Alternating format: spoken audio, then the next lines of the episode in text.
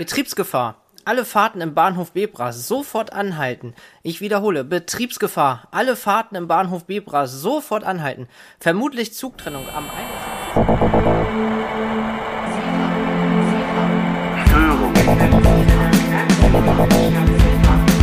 21.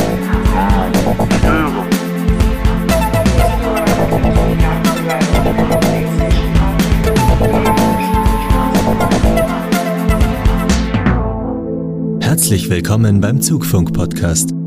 Die Eisenbahn aus Sicht der Lokführer.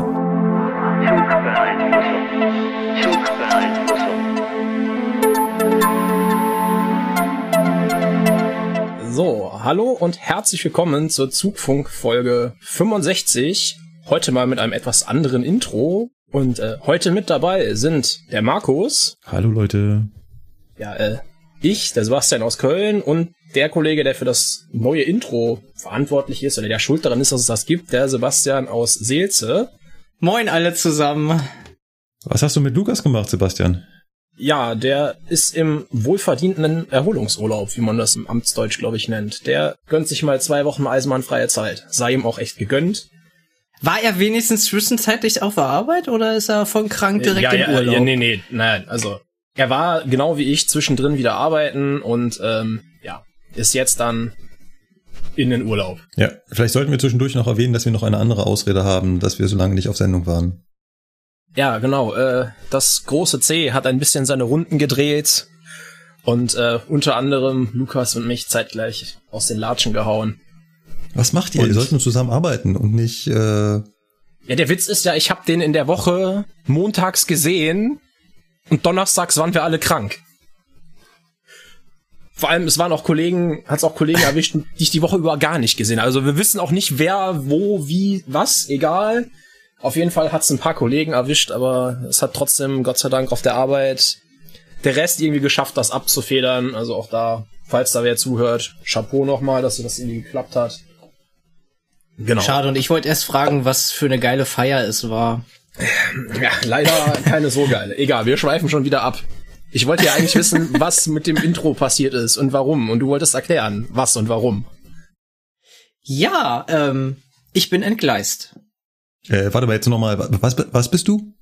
Ich bin entgleist. Bist du verbal entgleist? Ich meine, das passiert. Also du bist aus der Haut gefahren, ähm, du hast dich ähm, aufgeregt ähm, oder sowas. Nein, nein.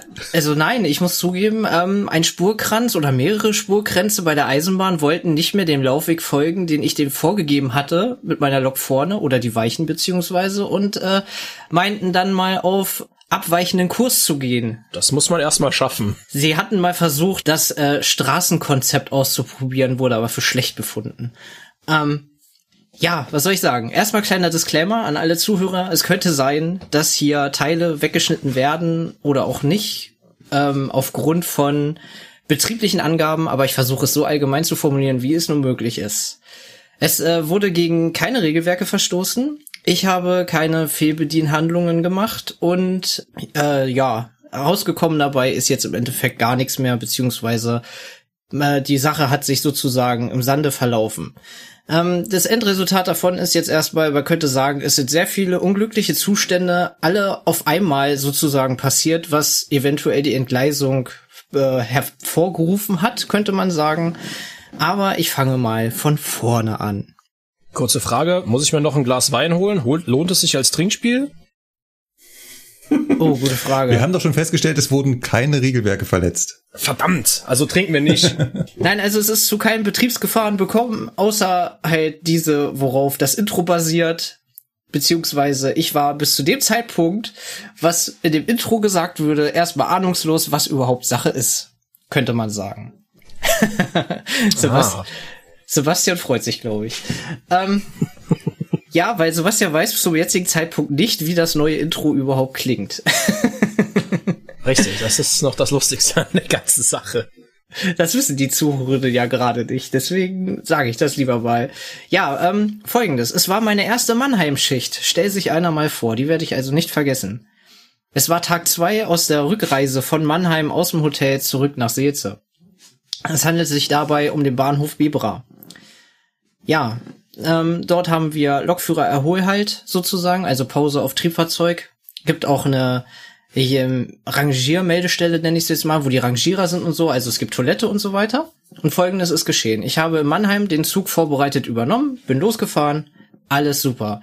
Man achtet als Lokführer sozusagen nicht auf die Zugkonfiguration, das könnte eventuell nochmal wichtig werden, weil es mich interessiert ja im Prinzip nur das Gewicht, ne, gefährliche Güter an Bord, Höchstgeschwindigkeit und so weiter. Da der Zug auch noch vorbereitet wurde von einem anderen Kollegen, habe ich im Prinzip noch weniger Tätigkeiten an den Zug gemacht, außer mich beim Kollegen zu melden. Er sagt mir, was Sache ist, dass Bremse in Ordnung ist und so weiter und so fort und ich setze mich da drauf, TF-Nummer rein und ne, ab geht's. Naja, bis Bebra lief auch alles super. In Bebra dann vor dem Lokführer Erholhalt halt auf dem Berg oben angekommen, also vor dem Ablaufberg auf Sperrsignal, hochstehendes ja, angehalten. Das Lustige war, Vereinsleiter in Einweisung, also ein Auszubildender. Klang sehr jung. Der Arme. Äh, ja. Ne, wie es äh, gehandhabt wird, weil Bahnhof voll war, musste ich halt noch einem ähm, im Prinzip einen Block weiterfahren über den Adlaufberg rüber, beziehungsweise so seitlich an dem vorbei ist, aber trotzdem eine ordentliche Steigung, die es da abwärts geht, äh, um dann halt in den Rangierbahnhof reinzufahren, wo ich dann zur Toilette gehen konnte. Ja, heißt also, ne, Weiterfahrt als Rangierfahrt, ne, zur Ausfahrt, bla bla bla, wie das dann halt so ist, Darf ich, wiederholt. noch, darf ich dich ganz kurz unterbrechen? Nur um die, Ja. um die, also du bist in Bebra in den, in den Rangierbahnhof eingefahren. Der ist ja relativ lang. Ich habe nebenbei Google Maps auf. Und Ah, Also ich okay. wollte gerade fragen, ob du da Streckenkunde hast. nein. Von, ähm, vom Süden aus, ne? Genau, also vom, vom, vom Süden aus. Bebra ist ja so ein, so ein Eisenbahnkreuz. Ähm, da laufen quasi die Strecken zusammen, die aus dem Osten kommen, so äh, Richtung, Richtung, ähm, Richtung, Also nach rüber. genau, Richtung Eisenach rüber. Äh, Gotha wollte ich gerade noch sagen und dann irgendwann Erfurt. Ähm, und halt aus, aus dem Süden, das heißt da, wo, wo der Sebastian hergekommen ist. Und dann ist er Bad da. Hersfeld, genau. Genau, dann bist du da in den Bahnhof eingefahren und dann gibt's da so eine ganz kleine Einfahrgruppe im Prinzip. Genau, wo dann die sozusagen die Züge, die über den Ablaufberg geschoben werden, ankommen, könnte man sagen. Ja. Ja. Und dann bist du durch diese Gruppe durchgefahren, bist dann am Ablaufberg vorbeigefahren, also nicht so richtig oben drüber, sondern quasi unten am Stellwerk dran vorbei. Genau, unterm Stellwerk rechts am Ablaufberg vorbei, aber auch äh, ordentlicher Steigung bergab. So, mit Rangiergeschwindigkeit war so 18, 19 kmh. Mhm. Ne, weil schwerer Zug, wenn dann die, normalerweise, wenn die Hälfte über den Berg rüber ist, ähm, wird der Zug schneller, ne, kann man dann vorne dann entgegenwirken. Naja, bin dann halt über den Ablaufberg rübergefahren mit 18, 19 kmh im Schnitt und hab halt darauf gewartet, dass dann sozusagen es schneller wird. Das Lustige hier daran war, ich musste beschleunigen, sehr lange Zeit sogar, um über diesen Ablaufberg rüberzukommen. Das wird jetzt gleich nämlich noch interessant. Bin dann im Prinzip nach Gleis 51 gefahren in Bebra. Das ist sozusagen eine Richtung mehr der durchgehenden Hauptstrecke sozusagen. Also ich bin die Weichenstraße relativ weit nach außen gefahren. Immer schön abzweigend, immer im Wechsel, ne? Ja. Wie so eine Schlange. Das ist denn das, was da, was da quasi die Richtungsgruppe ist oder Ausfahrgruppe? Genau. Und ähm, naja, wie gesagt, ich musste sehr lange beschleunigen. Wir hatten eine Zuglänge von, ah, soll ich es jetzt genau nennen, aber es waren irgendwie 650 Meter oder sowas. Also ich schon habe jetzt nahe der maximalen 740.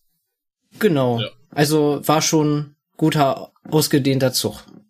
Ähm, ja, es war schon komisch, dass ich sehr viel Gas geben musste, um überhaupt erstmal über den Berg rüberzukommen, aber ich habe dann halt die Geschwindigkeit von 18 bis 19 km/h gehalten. Irgendwann rollte sich das erstmal aus, sozusagen, um der Geschwindigkeit, dass ich keine Leistung mehr aufschalten musste. Hab dann halt die E-Bremse schon reingenommen, wie man das so macht, ne? Weil wenn er dann der Zug runterrollt, dass man ihn sozusagen ein bisschen staucht. Witzige hierbei war jetzt halt, ähm, dass es urplötzlich schnell wurde. Also, sprich, ich habe einen Ruck verspürt und es wurde schneller. Bin dabei aber unter den 150 Kilonewton maximal Bremsleistung gewesen. Ähm, konnte die Geschwindigkeit auch einfangen bei 24. Bin dann auch, äh, sage ich jetzt mal, runtergerollt. Wurde dann nicht schneller, aber auch nicht langsamer, bis urplötzlich die Hauptluftleitung entlüftet hat. Aber nicht auch schlagartig, sondern wie eine Betriebsbremsung. Also der Hauptluftleitungsdruck geht viel ganz langsam ab. Erst so immer 0,1, 0,2, 0,3 und das fand ich schon komisch. Ich hatte das erst auf die Lokomotive gesetzt, weil die 187 hat teilweise halt immer ganz komische Fehler, die verschluckt sich mal der Bremsrechner und so, dann macht die eine Betriebsbremsung und ich habe das erst als Fehler der Lokomotive ausgewiesen, bis es halt immer tiefer ging, ne, weil ich da selber auch eingebremst habe, den Fahrschalter nach null, weil die will dann immer, dass wir mit dem Fahrschalter quittieren und so, aber der Druck fiel halt immer und dann habe ich erst realisiert, oh scheiße, das wird wohl eine Zugtrennung sein oder sowas in der Art und habe dann halt die Schnellbremsung ausgeführt. Ja, hab dann den Feinsetter angerufen, meinte so vor wegen, weil jetzt ja unter dem Stellwerk im Prinzip lang ging, hab ihn gefragt, ob er irgendwas sieht und dann meinte er zu mir so, ja, das sieht in der einen Weichenstraße, da ist ein Knick im Zug, das sieht komisch aus. Geh da mal bitte hin. Ich so, okay. Dann wusste ich schon, aha, jetzt könnte jetzt interessant werden. Na, bin nach hinten gegangen und genau in der Mitte des Zuges der zehnte Wagen, beziehungsweise zehnte Wagenverband sozusagen, das waren zweiachsige Flachwagen, zwei Stück immer als eine Fahrzeugeinheit sozusagen festgekuppelt ist dann Entgleis gewesen. Und ich habe die Entgleisung auch nur gemerkt, weil ein Puffer ein Absperrhahn abgebrochen hat. Also so abgeknickt hat. Also es war wirklich nur ein ganz kleiner Spalt in der Hauptluftleitung offen, weswegen ich auch nur einen geringen Druckverlust in der Hauptluftleitung hatte. Ja. Und das war im Prinzip schon die Geschichte der Entgleisung. Bis zu dem Zeitpunkt, wo ich dann gesagt habe, den Fallseiter angerufen habe, stand ich da am Gleis und ja, ich bin entgleist und dann ging das halt seinen Gang. Mit, mit, mit wie viel Radsätzen bist du denn entgleist? Ähm, mit vier Radsätzen. Also ein, eine komplette Wageneinheit aus zwei zweiachsigen Flachwagen ist entgleist. Beziehungsweise es waren solche Flachwagen, Autotransportwagen, wo Transporter drauf können, also höhere Autos sozusagen. Ne? Mhm. Und äh, ist das im Endeffekt schon in dem Moment passiert, wo du diesen Ruck gespürt hast? Ich gehe ganz stark davon aus, weil die Entgleisungsspuren waren 150, 200 Meter oder so. Und das ist schon eine beachtliche Länge. Der Witz daran ist noch, es standen zwei Privatbahnen Lokomotiven da, die im Prinzip in Richtung Süden fahren wollten, die haben das Ganze beobachtet. Der eine kam nur stolz an, fand so, oh, das sah sehr interessant aus. Okay. Da habe ich mir nur halt gedacht, warum ähm. macht er bitte den Notruf nicht? Na, also, ja. Keine Ahnung. Ja, vielleicht bist du in dem Moment so fasziniert festgehalten, dass du da nicht in dem ersten Moment dran denkst. Ähm, man weiß ja auch nicht, wie lange er das äh, beobachtet hat. Und was passiert ja, gut. so? Ja, was passiert jetzt so danach? Ja, danach ist dann erstmal der Bahnhof sozusagen gesperrt. Es wurde dann festgestellt, dass die Personengleise und so halt nicht betroffen waren, weil da ist ja noch so ein, ich sag jetzt mal kleines Wäldchen dazwischen. Mhm. Früher war es bestimmt kein Wald. aber die Gleise gehen halt außenrum. Das heißt, da konnte der Betrieb natürlich äh, ganz normal weiterlaufen. Notruf war jetzt natürlich darauf ausgelegt, dass alles im Bahnhof erstmal steht, sicher ist sicher. Vor allem ne, in dem ganzen, du kriegst ja einen Adrenalinschub in dem Moment, ne? Und wir haben ja schon mal drüber gesprochen, dass wenn man die äh, Notruftaste drückt, man auch ein bisschen Überwindung, sage ich jetzt mal, dazu braucht, weil das ja natürlich schon ein Eingriff in den Bahnverkehr ist, der sehr hochrangig ist, sage ich, ich jetzt mal. Ich würde jetzt fast ne? sagen, du hast ja schon Erfahrung. Äh, ja, leider Gottes mehrmals sogar schon, ja. Irgendwie verfolgt es einen dann ja doch, keine Ahnung. Naja, vor allem bei so einem Güterzug hat man ja auch Angst. Ich meine, äh, wir haben heute den 24.8. Ich weiß nicht, ob ihr die Nachrichten verfolgt habt. Äh, es gibt ja da so ein äh, Unglück in letzter Zeit, ein, ein, ein Chemieunglück. Hoch. Äh, das habe ich gar nicht mitgekriegt. Ich auch nicht. Tell me more. Erzähl Hat mal. nichts mit Eisenbahn zu tun. Das war im Hafen von, ähm, im Hafen von, äh, im Hafen von Mannheimer Hafen. Im Mannheimer Hafen. Ach so. Okay. Oh, interessant. Da muss ich morgen, Moment, erstmal gucken, ob der Zug gefahren ist heute. Da muss ich morgen lang. Krass. Ja, Genau. Äh, ich ja, weiß nicht genau, wie es da dazu gekommen ist, aber auf jeden Fall wollte ich darauf hinaus. Ähm, das ist nämlich auch so ein, ja, so ein äh, ganz normaler Frachtcontainer. Und wenn du hinten auch so Frachtcontainer drauf hast, hast du ja manchmal auch gefährliche Ladung. Und dann ist es halt nochmal ein ganz anderes äh, Szenario, wenn du so eine Entgleisung bei einem Zug hast, wo Gefahrengut an Bord ist. Das, das stimmt. Deswegen, ja. deswegen ist so das Sperren der benachbarten Strecke, wo man denkt, naja, ist ein Wald dazwischen, jetzt nicht so weit hergeholt. Das stimmt. Vor allem mein Zug hatte Gefahrgut geladen. Oh. Mhm, das kommt jetzt auch noch interessant. Also wir sind jetzt an dem Punkt, ähm, dass ich jetzt an dem entgleisten Waggon stehe.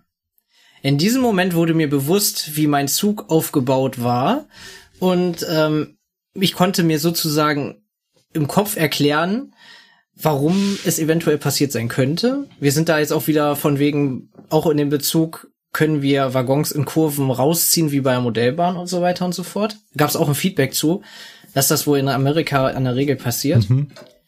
Ähm, ja, folgendes. Ich hatte hinter der Lokomotive drei leere Autotransportwagen, also Doppelstock, diese Doppeleinheiten, die sind ja dann dreiachsig oder nee, vierachsig sind die. Ähm, dahinter kommt dann ähm, die zweiachsigen Wagen, sage ich jetzt mal, wovon immer zwei fest als Wageneinheit waren. Und ganz hinten an dem Zug war alles jetzt leer, ne? Kamen sieben volle Getreidesilowagen und drei volle Kesselwagen waren noch am Zugschluss. Heißt, ich hatte auf 100 Meter oder 150 Meter 800 Tonnen und hatte davor zwei Drittel des Zuges mit nur 400 Tonnen. Also wenn man die Drittel aufteilt, hatte ich 200, 200, 800 Tonnen. Und das war wahrscheinlich der Ruck, den ich verspürt habe. Und deswegen ergibt sich auch dieses komische Fahrbild beim Bergabfahren, dass ich noch so lange beschleunigen musste, weil das ganze Gewicht des Zuges hinten dran war. Mhm. Und was ich mir vorstellen könnte, beziehungsweise rein, also physikalisch und technisch und was die alle da geredet haben, hätte die Entgleisung gar nicht passieren dürfen.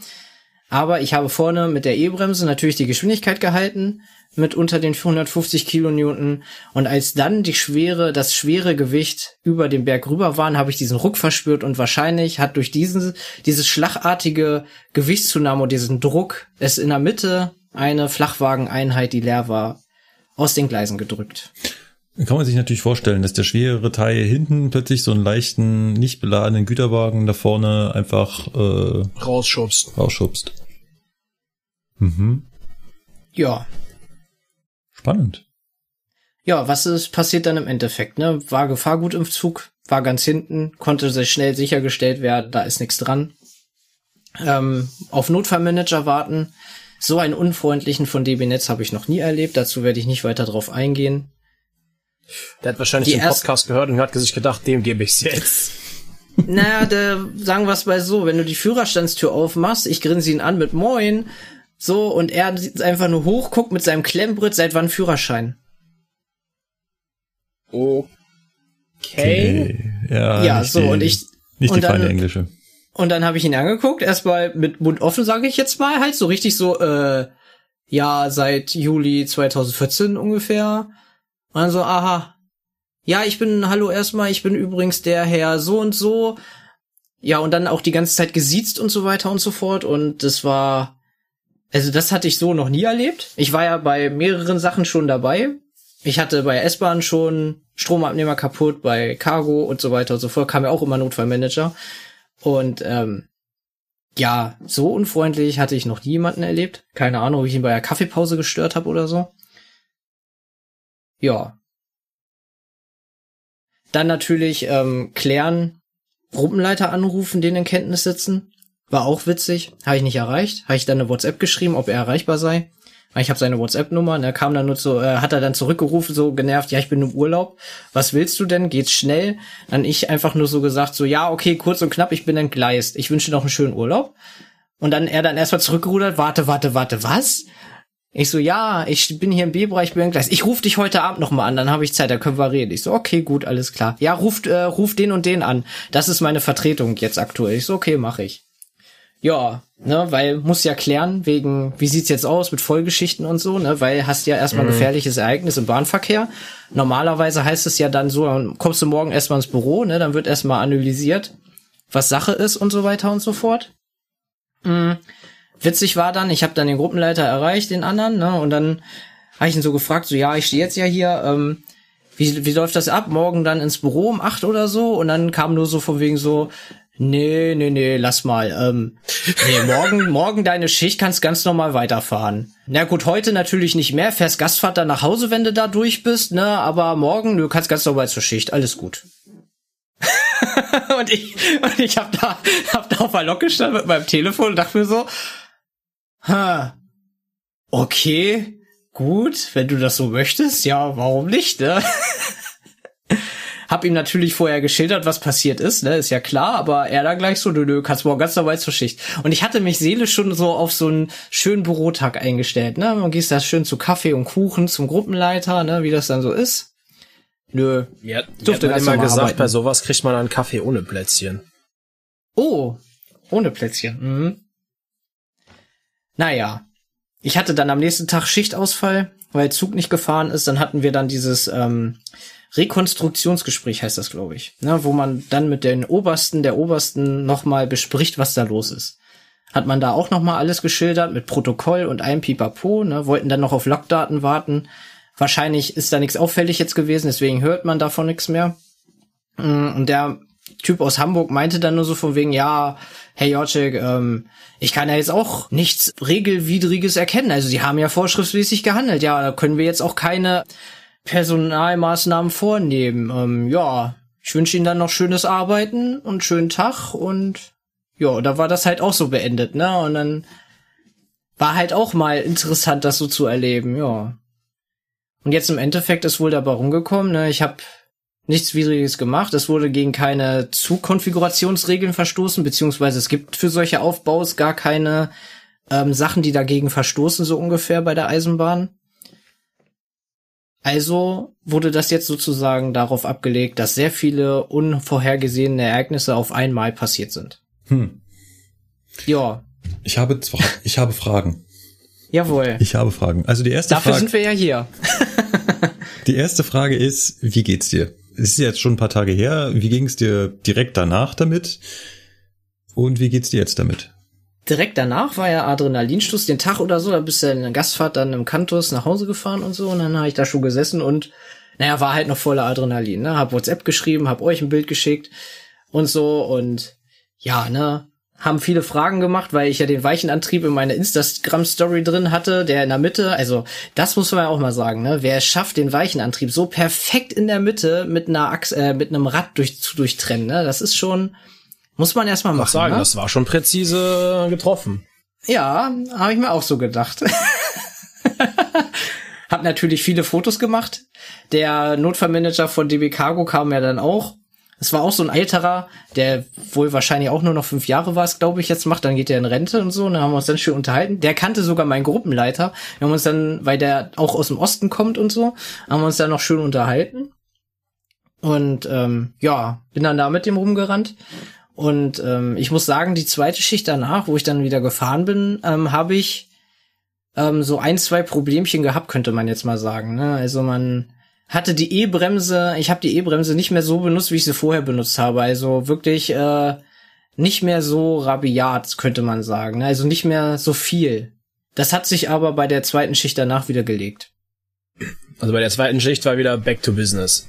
Genau, jetzt bin ich, also es hat halt sozusagen, als wie wenn du gerade mit einem neuen Auto fährst, sage ich jetzt mal, was größer ist oder so, ne, du bist erstmal wieder ja, ich guck hier, ich bin vorsichtig, ich guck hier, da, bla, bla, aber jetzt ist das alles wieder hinfällig, ne? Also das war nur einmal, jetzt so ein, zwei Mal, wo ich gesagt habe, so, okay, irgendwie alles komisch, könnte mir das jetzt wieder passieren, wenn ich hier lang fahre und wie ist das jetzt an den Stellen und so, ist der Zug wieder so dämlich und so was alles, ne? Aber jetzt bin ich da wieder durch, sage ich mal, und alles ist wieder gut. Das heißt, du bist jetzt über den Berg, denkst da nicht mehr böse dran, hast es abgehakt. Nee, überhaupt nicht. Bin jetzt wieder voll voll und ganz bei klarem Verstand. Bist du die Stelle nochmal befahren? Ja, mehrmals danach sogar. Und Weil ich hatte die Tage danach nämlich Nürnberg-Schicht, da fährst du dann auch wieder dieselbe Strecke durch Bebra. Gleiche Konstellation, Bebra auf dem Berg angekommen, als Rangierfahrt wieder weiter runter. Also genau das gleiche. Und da habe ich dann da gesessen, na mal gucken, ob er heute wieder rausspringt. Aber alles hat funktioniert.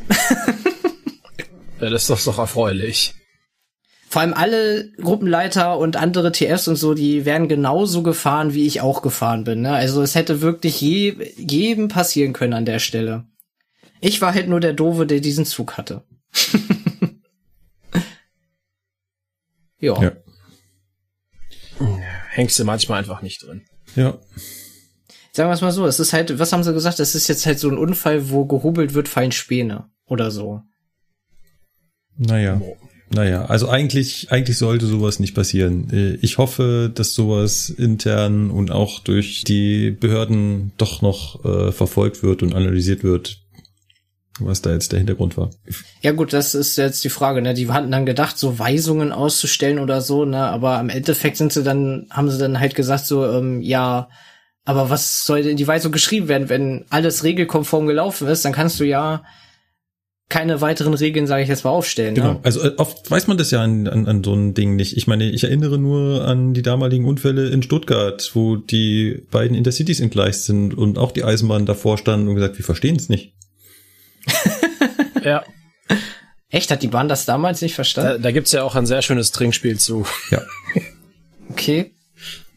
Äh, äh, Oh Mann. Ich meine, die sind danach ja noch das Experimentfahrt gemacht und haben das nachgestellt und Ach echt jetzt? Die haben es trotz Einhalten aller Regeln, sind die trotzdem im Schotter gelandet. Ach was. Ja. Okay, Ja, ja. geil. Das ist ja lustig. ich habe das zufällig gerade im Unterricht behandelt gehabt, deswegen äh, Ah, okay. Das ist geil. äh, äh, Züge bilden und mit Fahrzeugen über 26,4 Meter und so und äh, Mhm. Dann machen Was die es da so für Probleme gibt. Genau, dann machen die Leute da drin immer große Augen, was soll denn der Mist? Und dann mache ich die Bilder auf und dann sagen die, okay. Ah. Ja, Aber feststeht, ich bin eine Erfahrung jetzt reicher, könnte man sagen. ja äh, nicht nur Ja. du, sondern wir auch und unsere Hörer vor allem auch. Also danke, dass du das mit uns geteilt hast. Ähm, Ich wurde auch schon genervt. Viele Kollegen haben geschrieben, so vor wegen, ja, was denn da jetzt rausgekommen und so weiter und so fort. Und dann habe ich, hab ich nur geschrieben, ja, eigentlich gar nichts. Und dann kam nur so, du schreibst nicht mehr. Muss ich etwa auf den Podcast warten? Ich so, äh, ja. Und so, liebe Kinder, kann man auch Zuhörer gewinnen. ja, jedem Einzelnen dann ständig denselben Text zu schreiben oder so, ne? Oder den Hergang schildern und so. Das ist immer so, ach. Da macht man es jetzt hier einmal zusammen. Ihr könnt auch noch mal euren Senf sozusagen dazugeben und sagen vielleicht, ah nee, da hast du aber betriebswidrig gehandelt. Du musst jetzt an den Marterfall und gesteinigt werden oder so, aber das wurde mir auch vorgeworfen. Ich habe ja auch in einer der letzten Folgen berichtet, dass mir etwas passiert ist. Eine lange Geschichte. Heißläufer, nee, Festbremsortungsanlage, ich erinnere. Ich, äh, ich erinnere ach, mich. das Ding, ja, genau, genau. und dort habe ich auch äh, diverses Feedback bekommen, dass ich da regelwidrig gehandelt habe. Von ich hätte die die Handbremse besetzen müssen bis zu ich hätte eigentlich die Lok umrangieren müssen und vor den Steuerwagen setzen müssen. Alles drum und dran. Läuft. Ich war auch zu harsch mit meinen emotionalen Aussagen in der letzten Folge.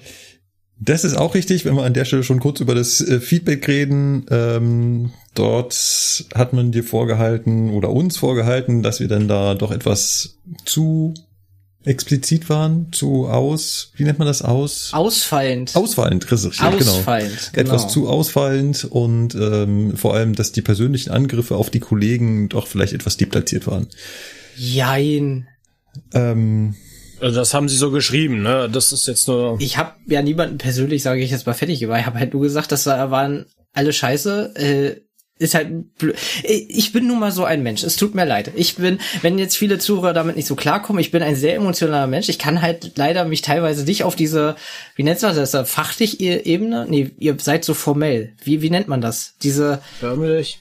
Ja, Sachebene. objektiv statt subjektiv. Ja, auf diese, ihr wisst, was ich auf jeden Fall meine, Ja. ne? Auf diese etwas entspanntere Ebene. Sorry, manchmal geht's halt mit mir durch. Da bin ich dann echt, weil irgendwann reicht's auch. Ich habe den Aufreger übrigens aus der Liste wieder gelöscht, weil ich mir denke, nein, diese Folge nicht. Wir haben das jetzt einmal geklärt. Es tut mir leid, wenn ich so bin. Ja, na klar, jeder hat einen schlechten Tag, vor allem den hatte ich da. Es tut mir leid, wenn ich da etwas ausfallend geworden bin. Und ähm, Gut, Sebastian, Yes, das bin du ich. hast, hast, äh, du hast was äh, in der Hand gehabt, was noch nicht viele in der Hand gehabt haben von uns Eisenbahnern. Richtig, ich habe da so drei äh, Zahlen in das Sendungsdokument reingeschrieben. Eine 4, eine 0 und eine 8. Aber Moment mal, das hatte ich schon ganz viel in der Hand. Jetzt verstehe ich nicht, äh, warum du das so formulierst, dass das viele Eisenbahner nicht in der Hand haben. Hä? Ja, okay, Punkt für dich. Sagen wir, viele, Lo viele Lokführer beim Fernverkehr hatten mit diesen Zahlen schon deutlich länger nichts mehr zu tun. Stimmt, ihr hattet 418, ne? War das richtig? Exakt. Das hatten wir dann zum Ende bei Regio auch noch gekriegt. Aber wir hatten vorher die 408. Deswegen. Ja, und Regio ist auch wieder bei der 408 zurück. Ach echt, sind die wieder? Achso, das, weiß, Ja. das wusste ich jetzt nicht. Ihr habt gerade alle unsere Hörer verloren, das ist euch klar, oder? Ich halte jetzt meine Klappe. Also, zurück, zurück zum Thema. Wir möchten nicht über Regelwerke rumbitchen, sondern wir möchten äh, über, über Eisenbahnfahrzeuge reden, habe ich gehört. Und äh, ja, tatsächlich, also heute ist, wir sind heute Mittwoch. Gestern war ich äh, mit Trainerkollegen in Hanau. Und, Und hast äh, hoffentlich nicht die Toilette benutzt. Nein, nein, natürlich nicht. Die sind, vers die sind ver verschlossen und versiegelt. Also nein, haben wir nicht. Oh, das muss ich gleich erklären, das ist ein Insider. Ja, das wollte ich jetzt auch gerade fragen. Warum sollst du da keine Toilette? Hä? Ja, das musst du definitiv erklären. Erklär erst du, er, erklär erst mal du, was du da gemacht hast, dann erkläre ich das mit der Toilette. Genau, äh, ich habe an unserem neuesten Fahrzeug äh, rumspielen dürfen und mir das anschauen dürfen und äh, mich mit den Änderungen vertraut machen dürfen und äh, ja, bin jetzt dann also sowohl für kommende Ausbildung als auch den Vorlaufbetrieb äh, gerüstet. Also du hast dir den ICE Velaro Neo angeschaut. Ja, heißt ja nicht jetzt ICE 3 Neo, ich habe den Überblick verloren, wie das Ding Hat heißt. er nicht, hat, meine den blöde 408 Frage, halt. hat er das D dann nicht drin? Ich dachte, der heißt ICE Velaro D Neo. Aber ja, Nee, also ich das glaube, das D haben sie gestrichen, weil er ja nicht nur innerdeutsch wäre. Keine Ach, Ahnung. ach, das D steht für Warte mal. Deutschland? ja, das D ist für die deutsche Ach Variante so. vom Velaro. Ach, Das- okay. Oh, du, du erhältst mich gerade von, ich habe ja von Fernverkehrsfahrzeugen fast so keinen Plan, ne? Merkt man. Genau. Das ist also unser neuester ICE, der auch durch die Presse gegangen ist. Ich erinnere an die besondere Verglasung, die jetzt die äh, Handystrahlen besser durchlässt. Ja. Genau Ähm, dieses das- Fahrzeug hast du dir da angeschaut. Aber das wird Ja, doch also nichts bringen, weil wenn wir eh nur kein Netz haben, dann kannst du auch bessere Scheiben. Also, Ja, aber das bisschen ja. Netz, was noch da ist, kommt besser in den Zug. Genau. Ach so, okay. Also um äh, jetzt noch kurz den Siemens offiziellen Sprech zu benutzen, das äh, Fahrzeug heißt Velaro MS. Velaro Mehrsystem. Was? Wird ja immer Ach so. komplizierter. Nein, also Siemens bezeichnet das Fahrzeug, wenn ich das richtig im Kopf habe, als Velaro MS. Und wie ist das Fahrzeug so? Kennst du 407? Nein, und unsere Hörer auch nicht. Ja, okay, also das macht's jetzt schwierig, weil sonst hätte ich einfach gesagt, magst du den 407, wirst du den 408 lieben? Nein, also äh, ist, es ist tatsächlich ein äh, technisch etwas weiterentwickelter 407. Der hat so in den, in den, in den Details, da müsste man jetzt wirklich tief in die Technik einsteigen, ein paar Änderungen. Äh, ja, für den Fahrgast, äh, so das erste Auffällige ist halt, er hat mehr Türen. Also allerdings nur eine für den Fahrgastbetrieb, bei der anderen ist der Hublift. Und dann so für den Lokführer Änderungen, die sich halt ergeben haben, ist die Displays sind ganz minimal anders. Sie haben ein, zwei Funktionen, die sich geändert haben, ne? auch mit Hinblick auf ETCS. Ich, ich äh, konnte auch mal äh, auf den Sitzen, Probe sitzen, die da drin sind. Ne? Die sind halt alle noch eingepackt und so weiter und so fort. Aber ich war tatsächlich gar nicht so unangetan und ich meine, ich bin jetzt nicht dafür bekannt, die Sitze vom 412 geil zu finden zum Beispiel. Von Sitzen sprechen wir jetzt von Fahrgastraumsitzen oder von Führerstandssitz? Der Führerstandssitz ist, der, ist äh, nur anders bezogen wie der vom 407, aber die Fahrgastsitze sind anders. Mhm. Na, also da haben sie noch mal was geändert und ich fand die tatsächlich jetzt nicht unbequem. Ja. Jetzt müssen wir aber mal ganz kurz erklären, worüber wir hier sprechen. Also der 408, hast du gesagt, ist die Weiterentwicklung zum 407. Der 407, den kennt man vielleicht, den hat man lange Zeit als äh, den ICE gekannt, der die Schnauze plötzlich andersrum aufmacht, von dem ich die Klappen nicht mehr nach rechts und links vorne aufgehen, sondern so nach oben. So ein bisschen Pac-Man-mäßig. Der vorne auch ein bisschen so martialischer aussieht als ICE. Genau, der ist halt nicht mehr so windschnittig wie der 403, also wie der, äh, ich glaube, der heißt ja nur Velaro, ne? Also Mhm. Der ICE 3 in Form von Baureihe 403 und 406, der ist halt deutlich runder und windschnittiger. Irgendwie so von seinem äußeren Erscheinungsbild der 407 oder vielmehr der Velaro MSD und wie auch immer sie alle heißen. Der ist halt ein bisschen bulliger und ein bisschen, ja, kantiger. Und optisch unterscheiden sich 407 und 408 irgendwie von außen? Kann ich das irgendwie erkennen? Ja, er hat andere, er hat andere Piktogramme draußen dran. Ja, An, aber sieht Ja. gleich aus. ja, Ja, schon. Ja. Äh, Also wenn du wenn du wenn du nicht drauf wenn du nicht weißt, worauf du achten musst, erkennst du es auf den ersten Ja. Blick nicht wirklich. Äh, Wir hatten nämlich lange Zeit so ein ICE in der Nähe von Nürnberg stehen und zwar da unten in, in Dutzendeich, in dem Abzweig da unten gibt's ein Abstellgleis und da stand der halt ewig und irgendwann habe ich meinen Kollegen gefragt, du, was macht denn der 407, der ewig rumsteht? Und dann meinte der, da steht kein 407. Da steht ein 408. Genau. Und da stand er halt für, für, für Messfahrten und irgendwas von, von, aber äh, egal. Und ähm, also optisch sieht er sich genau ähnlich. Und es ist quasi die Baureihenfamilie, die mal aus dem 403, also aus dem ICE 3 hervorgegangen ist. Es ist immer noch dieselbe Plattform, nur halt immer so ein Stück weit weiterentwickelt, richtig? Genau, genau. Also der 412 ist ja eine komplette Neuentwicklung, der hat ja damit gar nichts zu tun. Bis darauf, dass es halt auch von Siemens kommt und ICE heißt. Na, aber der 407, 408 und die entsprechenden anderen ausländischen Bauarten, die kommen alle technisch vom 403, 406, genau. Okay, jetzt frage ich, frage ich mal die, die Kerngrößen ab. Wie schnell da verfahren der 408? Äh, innerdeutsch, wie der 407 auch, 300. 300. Bremssystemmäßig Wirbelstrombremsen? Ja, Auch wieder mit Wirbelstrombremsen ausgerüstet. Ähm, mehr systemfähig? ähm, tatsächlich, ja, also Unterschied 407, 408, ne, der 407 fährt ja nur nach Frankreich. Sollte ja ursprünglich mal Frankreich, Niederlande, Belgien. Äh, ja, der 7er, wie gesagt, jetzt nur Frankreich, dann aktuell und der 408 soll dann halt äh, nach Belgien und die Niederlande rüberfahren. Okay. Wie lang? 201, noch was Meter. Und äh, dementsprechend acht, Wa äh, ja, acht Wagen. Achteilig, genau. Achteilig. Genau, also es ist quasi von seinen Grundkonstruktionen mehr oder weniger 1 zu 1 der 407. Okay. Jetzt müssen wir noch aufklären. Erstens, was hat es mit diesem Zahlenspiel am Anfang zu tun? Also wenn äh, Sebastian hier 408 in unser Sendungsdokument schreibt, dann ist die Verwechslungsgefahr halt groß, weil es gibt halt eine berühmte Richtlinie, die sind ja bei uns alle durchnummeriert, die halt auch 408 heißt. Also die 408 ist die Eisenbahner-Richtlinie schlechthin, ähm, wo die grundlegende Funktionsweise der Eisenbahn drin steht. Genau, das ist die, Fahr das ist die sogenannte Fahrdienstvorschrift. Genau. Und äh, deswegen haben sich die beiden Sebastians gerade darüber amüsiert, dass man den 408 halt eventuell doch schon mal öfter in der Hand hatte. Und jetzt noch die, der Insider über das Klo. Also dieser Zug, der da in Hanau steht, der ist halt nur zum Schulen da und der wird halt nicht entsorgt und sowas. Der ist halt nicht, nicht für den Fahrgastverkehr irgendwie vorgesehen und deswegen darf man da halt drin nicht aufs Klo gehen und auch keinen Müll hinterlassen und so. Ja, da ist kein Wasser drin, der ist komplett flüssigkeitsleer. Ne, man muss dazu sagen, der Zug gehört auch noch nicht der DB, der gehört noch Siemens. Ne, und der hat auch noch keine Zulassung. Also das Ding steht da und das darf auch nicht fahren.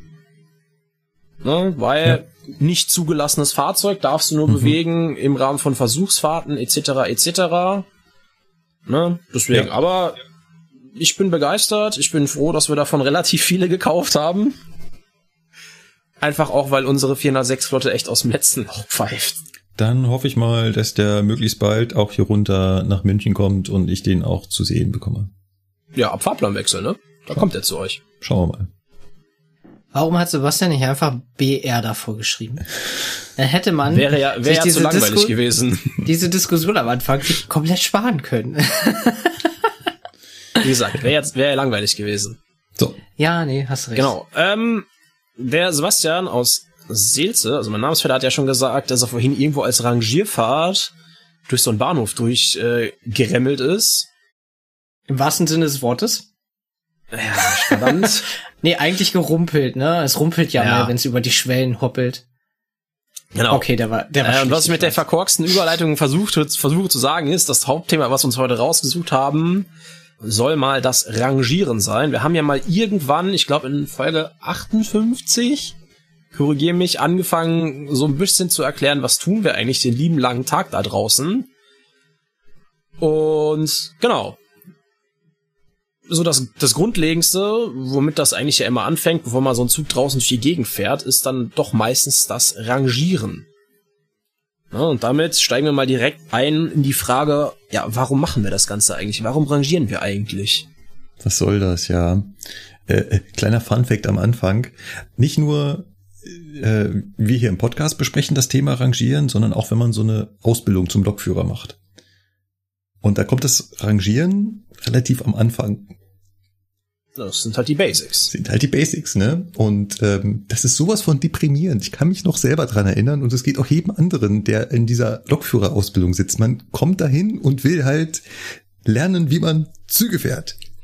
Man will schnell fahren, man will 160, 200, 300 durch die Gegend brausen. Und dann sitzt da vorne so ein Ausbilder. Ja, also, wir fahren jetzt hier ganz langsam durch den Bahnhof mit maximal 25 kmh. Dann werden die Gesichter immer länger. genau, und denke, ich will doch hier erfahren, wie man richtig Züge fährt und nicht tagelang erklärt kriegen, wie man quasi nicht fährt, sondern nur umherkullert. Ja, das ist so ein bisschen das Deprimierende dran. Aber tatsächlich ist dieses Rangieren mega spannend, weil das ein Betriebsverfahren ist, so nenne ich es jetzt mal, was so ganz anders funktioniert als das Fahren eines Zuges. Was da jetzt anders ist, das schauen wir uns gleich an. Und äh, auch ausbildungstechnisch hat das so einen kleinen Haken, weil es kommt zwar ganz am Anfang, aber dann kommt es ganz lange nicht mehr. Und dann kommt es irgendwann wieder. Äh, in der Prüfung, da sind definitiv Fragen zum Rangieren drin. Und dann äh. teilen wir, oh, scheiße. Sollen wir vielleicht mal erstmal wieder so einen richtigen Theoretiker-Move machen und mal sagen, wie, was Rangieren gemäß Regelwerk heißt? Da, da, da, da ist jetzt, wo ist der Lukas, wenn man ihn mal braucht? Wer kann die Rolle von Lukas übernehmen? Ich kann das gerne machen. Ich habe es gerade schon rausgesucht. ah, sehr guter Mann. Ich saß gerade hier und dachte mir so, äh, äh. ja. Und zwar Rangieren ist das Bewegen von Fahrzeugen im Bahnbetrieb, ausgenommen das Fahren der Züge. Das Bewegen von Fahrzeugen im Baugleis ist Rangieren. Und beim Rangieren wird nach folgenden Fahrzeugbewegungen unterschieden. Die Rangierfahrt, abdrücken, ablaufen, abstoßen, beidrücken, aufdrücken und verschieben. Ja, ist doch echt Eisenbahnerdeutsch sondergleichen, oder? Ja, also und alle österreichischen Zuhörer denken sich jetzt, verschieben? Machen wir doch jeden Tag. ja, aber Abdrücken so, auch. Ja. Das machen sogar die Leute zu Hause. Ähm, Achtung, wir müssen die Füße heben, das Niveau steigt. Sorry. Das ist, also wenn ich, wenn ich einen Begriff erkläre, sage ich einfach, also äh, wenn du irgendwas machst, dann ist es das, außer du machst was anderes. Ja, ne, das ist immer der, das ist auch immer das Schönste, wenn man Azubis was verklärt. Ja, naja, grundsätzlich ist das mal so, außer wenn es nicht so ist. Ja, also rangieren ist halt, wenn du ein Fahrzeug bewegst. Es sei denn, du fährst einen Zug. Ja. ist, ist ja auch richtig. ist eine super naja, aber ähm, und was ist, wenn du Sperrfahrten so da jetzt noch reinhauen willst? Dann. Das sind Zugfahrten. Das sind Zugfahrten. Ah ja. Sperrfahrten sind Zugfahrten. Genau. Stimmt, du hast recht, ich bin dumm. Ähm, die Österreicher nennen das übrigens nicht rangieren. Die Österreicher verschieben die verschieben und bei denen ist das definiert als beabsichtigte Fahrzeugbewegung, die nicht zu den Zug- oder Nebenfahrten zählen. Fragt mich bitte nicht, was Nebenfahrten sind. Keine Ahnung. Also so tief stecke ich jetzt im österreichischen Betriebsdienst auch nicht drin. Ja. Der Schweizer sagt übrigens, alle Fahrzeugbewegungen im Bahnhof, in Werkstätten, in Depotanlagen, Anschlussgleisen und auf der Strecke sowie bei Führerstandssignalisierung, die nicht als Zugfahrt ausgeführt werden können. Ja, das ist im Prinzip das, was wir sagen, nur in lang. Ja. Äh, äh, warum machen wir denn Rangieren? Warum, ja. warum unterscheidet man da zwischen Zugfahrt und Rangierfahrt? Also, man kann ja, man kann ja jetzt mal hergehen und sagen, Rangieren ist halt vom Aufwand, den man so rein hypothetisch betreiben muss, weniger aufwendig, als eine Zugfahrt durchzuführen. Du meinst, es ist die Billigvariante vom Zügefahren? Von dem, was du dafür erstmal, von dem, was du machen musst, bis du das Ding in Bewegung setzen kannst, gewissermaßen schon, ja. Ja. Das heißt, beim, beim, beim Zugfahren, da braucht man ganz viele ganz komplizierte Sachen. Und all diese ganz komplizierten Sachen, die spart man sich bei der Rangierfahrt einfach. Ja, einige auf jeden Fall. Einige. Nicht alle, aber einige. Ja. Also eine Zugfahrt, die braucht immer einen Fahrplan. Da muss vorher eine Trasse gebucht werden bei dem Netzbetreiber und der muss dann einen genauen Fahrplan dafür erstellen und mir den zuschicken. Die muss mir irgendwie angezeigt werden. Das braucht bei einer Schifffahrt nicht. Ich habe bei einer, bei einer Zugfahrt habe ich auch so eine Unterlage, die Übersicht der Langsamfahrstellen und anderer Besonderheiten. Das brauche ich bei einer Rangschifffahrt nicht. Nö. So eine Zugfahrt hat auch immer eine Zugnummer, deutschlandweit einheitlich, überall nur eine Zugnummer, kann ganz genau identifiziert werden. Das brauche ich bei einer Rangschifffahrt nicht. Nö. Mach Braucht auch keinen Fahrplan. Halt kein Fahrplan, keine Zugnummer. Übrigens machen das ganz viele am Anfang, muss ich den mal auspeitschen. Immer, die melden sich immer am Zugfunk und sagen, ich bin der Zug sowieso und will rausrangieren. Und ich so, nein, du bist nicht Zug sowieso. Du bist ein Schifffahrt. Weil sonst könntest du nicht rangieren. Genau. Soll ich dazu gleich was einschmeißen? ja, natürlich, dafür bist du ja da. Ich, ich melde mich dann immer so vor wegen, jawohl, und hier ist die Lokomotive für den 51 so und so, weißt Genau. du? So, Ja, das ist weil ja ich auch hab zwar, richtig. ich bin zwar schon eingebucht unter der Zugnummer und ein Pipapo, ne, aber ich muss dann halt immer sagen, so, ja, ich bin die Lok dafür. Ja, ja, äh, das ist ja auch mal die Denke der, der, der Menschen, ne? Die melden sich natürlich im Zugfunkgerät mit unserer, also mit der Zugnummer dann an. Und dann sagen sie halt, dass sie der sind, den sie da eingegeben sind. Und dann sage ich, nein, bist du nicht. Du willst der mal werden. Du hast zwar seine Telefonnummer schon da eingegeben, ne? Die Zugnummer ist ja im Telefon nichts weiter als dann so eine Art Telefonnummer, unter der ich erreichbar bin. Aber du bist die Zugfahrt noch nicht. Du willst zu der Zugfahrt hin.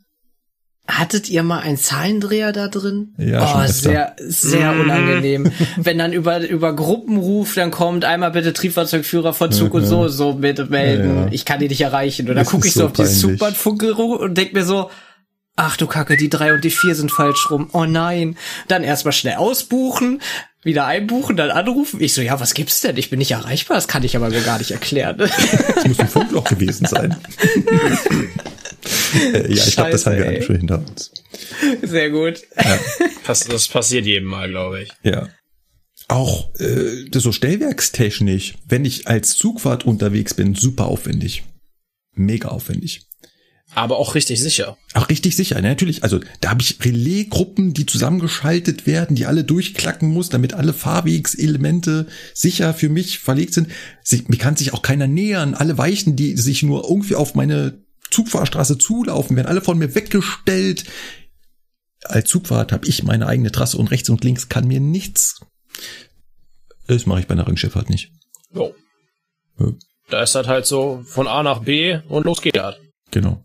Bei einer, bei einer Zugfahrt, da, da gibt sowas wie Zuglenkung. Da kümmert sich ein Rechner um, um mich. Das heißt, der stellt vorher schon alle Weichen, wo ich lang will, wo genau ich hin will. Das gibt's bei einer Rangschifffahrt nicht. Nö. Sternchen, bei elektronischen Stellwerken kann es das schon geben. Aber im Normalfall Ja. gibt's das nicht. Doppelsternchen. Und beim Abdrücken macht's der Werkrechner, aber das ist wieder was anderes. Genau. Das Interessante ist ja, der Bahnübergang muss ja noch nicht mal geschlossen werden für eine Rangierfahrt. Ähm, bei, bei einer, bei einer, äh, bei einer Zugfahrt, da mache ich eine ganz komplizierte Bremsprobe vorher. Da wo müssen alle Wagen angeschaut werden, geguckt werden, bremsen die, lösen die, sind denn die Bremsen richtig eingestellt? Das mache ich bei einer Rangierfahrt nicht. Kommt auf Bahnhofsanordnungen ähm, an, musst du dazu sagen. Ne? Es gibt ja dann Bahnhöfe, da musst du mindestens fünf Wagen, sag ich jetzt mal, geprüft haben von deiner Zugeinheit. Oh, okay, okay. Äh, ist jetzt bei unseren Bahnhöfen nicht, aber ich sag ja bei Nürnberg der ist Eisenbahn. das, Nürnberg sage ich jetzt mal, ich weiß es jetzt nicht ganz genau, aber das ist halt Gefällebahnhof, da musst, da darfst du, glaube ich, muss jede Bremse an der Hauptluftleitung angeschlossen Ja. sein. Eine Ja, das Zugfahrt- ist in Köln auch so. Ah, okay. Eine Zugfahrt braucht auch immer einen Abfahrauftrag von einem Zugführer. Hä, was? Ja, Ah, er ist wieder bei bei weißen den, Zügen. bei den Zügen, oh mein bei Gott. den Zügen mit ja. dem Fenster an der Seite. Ja, ich wollte gerade sagen, Abfahrauftrag. Kennst du? Ja. Hallo, bei uns ist TF gleich ZF, ja? Ich gebe mir den immer selber. Ich sitze dann da und dann, jawohl, Holst du deine abfahren. kleine Kelle raus und winkst dir Genau. selber zu. Pfeif, mit einer kleinen Trillerpfeife, mach die Tür noch auf, pfeift da einmal und dann, jawohl, Dann kann sagst losgehen. du, und wir starten. Meme. Nächste Runde rückwärts. Genau. Ähm, zu, zu, zu Zugfahrten gehören auch so große Signale. Ihr kennt sie da draußen alle.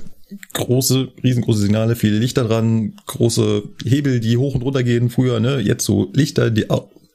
Äh, Das mache ich bei Rennskifahrten auch nicht. Also bei Rennskifahrten kann ich schon irgendwie so mit kleinen Signälchen, so mit so Schotterzwergen, kann ich schon arbeiten. Aber Ich könnte auch, auch ganz ohne. Da reicht nur einmal den Arm einmal schön gepflegt heben. Ja. Ihr kennt das Bild noch hier mit dem Hochhalten des Arms, den abgerissenen, Ja. wo der Knochen noch so rausschaut. Hm? Hochhalten des Arms. Ja. Wir hatten das vor einigen Jahren mal verlinkt. Wir haben uns köstlichst drüber amüsiert. Genau. Ihr seht schon, Rangieren ist total billig. Ja. Auf den ersten Blick, ja. Also so, ist halt wirklich die Sparvariante von Eisenbahn. Ist aber, glaube ich, auch notwendig. Weil, wenn ich jegliche Rangierfahrten mit dem Aufwand einer Zugfahrt machen würde, dann würden wir nie fertig werden. Ja, da äh, bin ich vollkommen bei dir. Was, was uns so ein bisschen dazu bringt, äh, das haben wir noch gar nicht richtig, wann, wann rangieren wir denn eigentlich? Wo, wo nutzen wir das? Wann, wann, wenn man uns so zuguckt, wann sieht man uns beim Rangieren? Nur in Bahnhöfen. Das ist schon mal ein richtiger Punkt. Das ist schon mal ein richtiger Punkt. Dieses mit dem Rangieren mache ich nur in Bahnhöfen, Sternchen, außer wenn ich es außerhalb des Bahnhofs mache. Ja, rein in der Theorie, wenn das Gleis, das Regelgleis ja von deinem Fahrdienstleiter ist in dem Bahnhof, wo du rangierst, könntest du rein theoretisch, wenn kein Blocksignal dazwischen ist, bis zum Einfahrsignal des anderen Bahnhofes rangieren, ne? Ja, genau, genau. Also rein in der das, Theorie, sage ich jetzt so, ja. Das ist schon jetzt schon sehr detailliert. Da wollen wir unsere Teilnehmer, nee, unsere Teilnehmer, um Gottes Willen, unsere Die hast du um, ich, ich hoffe, die hast du um 16 Uhr spätestens nach Hause geschickt. Sitzen die da bei dir noch? Äh, Gestern haben wir sogar bis 16, bis kurz nach 16 Uhr gemacht. Ähm, Alter, ich will bei dir niederländing sein, ey. Oh Gott. bei mir geht's lang. Ähm, ich wollte gerade sagen, unsere Hörer wollen wir gar nicht so weit mitnehmen in die, in die betrieblichen Details, aber äh, der Sebastian hat vollkommen recht. Also normalerweise rangiert man nur innerhalb eines Bahnhofs. Aber die waren ja bei der Frage, warum, warum, wo, wozu, wo, wann, wann, wann kann man uns dabei beobachten? Wann wir rangieren? Zum Bilden der Züge. Genau, gehen wir mal ein bisschen zurück äh, in die Nicht-ICE-Zeit. Ne, da konnte man das ja auch an allen Hauptbahnhöfen groß beobachten, wenn da irgendwelche Lokomotiven an irgendwelche Wagen dran gefahren sind am Bahnsteig oder auch irgendwo weiter hinten. Ne, also so einen Zug zusammenbauen, damit da überhaupt mal irgendwie Wagen sind und eine Lok, mit der man losfahren kann. Ja. Oder wenn wir jetzt von den Fensterzügen kurz weggehen, Sebastian, in deiner Firma werden auch ganz viele Züge als Rangierfahrt gebildet, oder? Genau, ja. Dazu, da werden sehr viele Züge mit Rangierfahrten gebildet. Ja. Ähm, Stichwort Ablaufberg. Der Sebastian hat es ganz am Anfang in der Definition mal vorgelesen. Auch das Ablaufen lassen von so Güterwagen, das ist Rangieren. Und damit bilden wir Züge. Also wenn ihr bei so einem großen ähm, Güterbahnhof zuschaut, da könnt ihr den Leuten beim Rangieren zu, zuschauen. Obwohl das ja eher dann bei den Wagen zuschauen ist, ne? Bei den was zuschauen? Bei den Wagen. Weil die machen ja alles dann von sich aus. Ja, ja. Wer, Also- via Schwerkraft. Also da Also du rangiert kannst- ja, dann, da rangiert jeder Wagen dann sozusagen für sich selbst, ohne Ja. irgendwelche Kräfte, äh, Ja. Hilfe. Du hast vollkommen recht. Äh, Also da geht es natürlich nicht darum, dass, dass man uns als Person da sieht, sondern da ist, sieht man natürlich natürlich einen menschenleeren und wie von Geisterhand laufender die Güterwagen. Sieht manchmal schon, Ich hätte jetzt nicht besser formulieren können. sieht manchmal schon beeindruckend aus. So, aber wann rangieren wir denn noch? Mm, Wenn der Zug irgendein Auer hat und zur Reparatur geht, Um in die Werkstatt zu kommen. Wir haben es ja vorhin hier bei der Definition der Schweizer, äh, die haben es ja sogar aufgezählt, ähm, Zuführung in die Werkstatt. Also es muss ja irgendwie in die Halle rein, weil wir fahren ja nicht als Zugfahrt in die also das wäre bestimmt mal interessant, aber das passiert wahrscheinlich auch nur einmal. Genau. Äh, also man tuckert ja so ganz langsam in die Werkshalle rein. Ähm, muss ich, ich habe keine Halleneinweisung. Ich glaube, ich fahre 5 kmh bei uns. Weißt du das in Nippes, wie das da ist? Äh, ich habe auch offiziell keine Hallenanweisung, aber ich meine, es wären 5 kmh, als Ja. ich das letzte Mal mit der Diesellok irgendwas da reingeschoben habe. Also wirklich sehr vorsichtig. Und Ja. da muss man eventuell zwischendurch mal wieder anhalten, dann wieder losfahren. Das wäre als Zugfahrt unheimlich kompliziert. Als Rangierfahrt. Easy. Easy. Total praktisch. Habt ihr noch einen Grund, warum man rangieren sollte? Schafthafte Wagen aussetzen. Ja, klar. Wenn Äh, wir- allein, schon unterwegs, ne? Also wenn jetzt der Sebastian irgendwie zwischendurch äh, in so einem Bahnhof stehen bleibt und da hat ihm jemand gesagt, du, da die eine fest, da die eine Bremse von dem Güterwagen, die ist wohl fest. dann könntest du den Zug so umbauen, dass du den einen Wagen aussetzt und das müsste dieses Aussetzen, dieses mit der Lok vorfahren, zurück und wieder vor und wieder zurück, das wäre Rangieren. Genau. Oder auch wenn Waggon, äh, Waggons beladen werden müssen. Ist das auch Rangieren? Das Verschieben der, zum Beispiel in einer Kiesanlage. Mhm. Wenn du jeden mhm. Waggon einzeln dann beladen musst, dann musst du ja auch immer ein Stück vorziehen, wieder anhalten, ja. ja. vorziehen. Ist auch Rangieren, ne? Definitiv. Dann vielleicht auch nochmal eine Perspektive von, von, von den Personenzügen, gerade bei den ICEs, wenn so ein ICE hier in München angekommen ist oder wenn er in Köln ankommt, dann, dann schläft er ja nicht am Bahnsteig in Köln, sondern fährt in den berühmten BBF. Ich dachte, der heißt WBF. Was ja. denn jetzt? nee, BBF, Betriebsbahnhof, oder nicht? Ja, das war ein, ein kleiner Seitenhieb Richtung Markus. Ich dachte, ich hätte diesen kleinen Fauxpas endlich überwunden. Das ist doch schon du ultra weißt doch, lange das her. Das Internet ne? vergisst nicht. Ja, das ist schon sehr lange her, Sebastian. Das ja. ist schon ja, sehr ich, lange ich, her. ich erinnere mich nämlich, als ich das mal angehört habe, da, da ist es ganz dunkel, ja. ja. Nee, aber Züge am Bahnsteig stehen lassen, da sagt der Kölner, da haben wir hey keinen Platz für. Fort mit dem Driss. Und auch das machen wir wieder als Rangierfahrt. Als Richtig. Rangierfahrt. Genau. Was man in Hannover beobachten kann, jetzt zum Beispiel bei ICE-Zügen oder auch früher bei der S-Bahn, weil jetzt haben wir zu wenig Fahrzeuge bei der aktuellen S-Bahn, ähm, ist ja das Verstärken der Fahrzeuge, äh, der Fahrzeuge sag ich schon, der Züge. Mhm. Zum Beispiel, wenn äh, der Bremer ICE mit dem Hamburger Hamburger ist es, ne? Mhm. Sich vereinigt, mhm. fährt der hintere auch dann als Rangierfahrt gegen mhm. den anderen. Ganz kurz, also in den Bahnhof hinein fährt er noch als Zugfahrt und die letzten Meter, lass es zehn sein, das ist dann wieder eine Rangierfahrt. Genau, vom Deckungssignal an den Zug dran. Genau. Im Prinzip. Übrigens, witzigerweise wird er ständig gegen Regelwerk verstoßen. Oh oh. Oh oh. Darfst du das hier überhaupt sagen? Ja. Oh. Warum? Na, jetzt aber warum? Also ich habe das, das in Hannover noch nie gemacht, deswegen keine Ahnung. Ich kuppel immer nur an Hamm. Ja, ich glaube auch in Hamm wird ständig gegen Regelwerk verstoßen. Erhelle mich. Hier, hier in München, da machen wir ja auch ständig bei der S-Bahn hier Flügeln und dann wieder zusammenführen, die Route Richtung Flughafen. Und da wird auch ständig gegen Regelwerk verstoßen. Bei jeder Fahrt. In Hameln wird das bei uns bei der S-Bahn auch gemacht. Mhm. Ich wette, da wird auch gegen Regelwerk verstoßen. Warum? Na, wir haben ja gerade festgestellt, diese letzten Meter vom, vom Deckungssignal bis zum Kuppeln, das ist ja eine Rangierfahrt, ne? Ja. Ja, ja und was muss vor der Rangierfahrt getan werden? So mit Mitreisende? Ach so, ja. Im Regelwerk steht, dass Mitreisende vor einer Rangierfahrt verständigt werden müssen. Also zumindest im Fernverkehr macht das der Zugführer. Also bei der S-Bahn wird das gem Hä, Moment mal, stopp mal. Es wird nicht gegen Regelwerke verstoßen. Immer wenn ich in dem Bremer ICE drin setze, kommt nämlich die Ansage, ja, wir werden jetzt kurz am Bahnsteig halten, dann werden wir mit langsamer Geschwindigkeit gegen den anderen Zug fahren, erst dann können die Türen geöffnet werden. Ich nehme alles also, zurück. Ich also, äh, ich verstehe jetzt nicht, aber was er wiederholt das ist. nicht. Wie er wiederholt das nicht? Nein, aber äh, also, also es wird immer, es wird, es wird durchgesagt, dass die Tür äh, bei okay. der S-Bahn war es damals auch so. Okay, da kam äh, dann immer so von wegen, Achtung, dieser Zugteil wird hier in Hameln mit einem anderen Zugteil zusammengeführt. Während des Kuppelvorgangs können die Türen nicht geöffnet werden. Ähm, hm? Und so weiter und so weiter. Irgendwie so war diese automatische Ansage. Ich nehme alles zurück dann, ja, also, dann machen wir doch alles Markus, nach Regelwerk. Gott sei Dank. Ja, also, Mensch, ey. ja, ihr kriegt das da vorne ja nicht mit bei euch in den Führerständen, weil ja die Durchsagen ja. nicht nach vorne durchgeschleift ja, werden. Sebastian, da hast du vollkommen recht. Das ist ein Manko. Das ist ein Manko. Das nervt mich richtig, wenn ich da Gastfahrt mitfahre. Da muss ich aufpassen, dass ich nicht einpenne und zu weit fahre. Wir haben noch einen Anlass zum Rangieren vergessen und das werden wir drei hier immer ja, außen vor lassen. Ne? Da haben wir äh. nicht so den Einblick, haben wir auch echt nichts mit zu tun. Aber es gibt auch ganz andere Fälle, wo man der Eisenbahn beim Rangieren zuschauen kann. Stimmt, ja. Erinnert ihr euch, was der Sebastian beim Vorlesen der Definition als letztes gesagt hat, was auch Rangieren ist?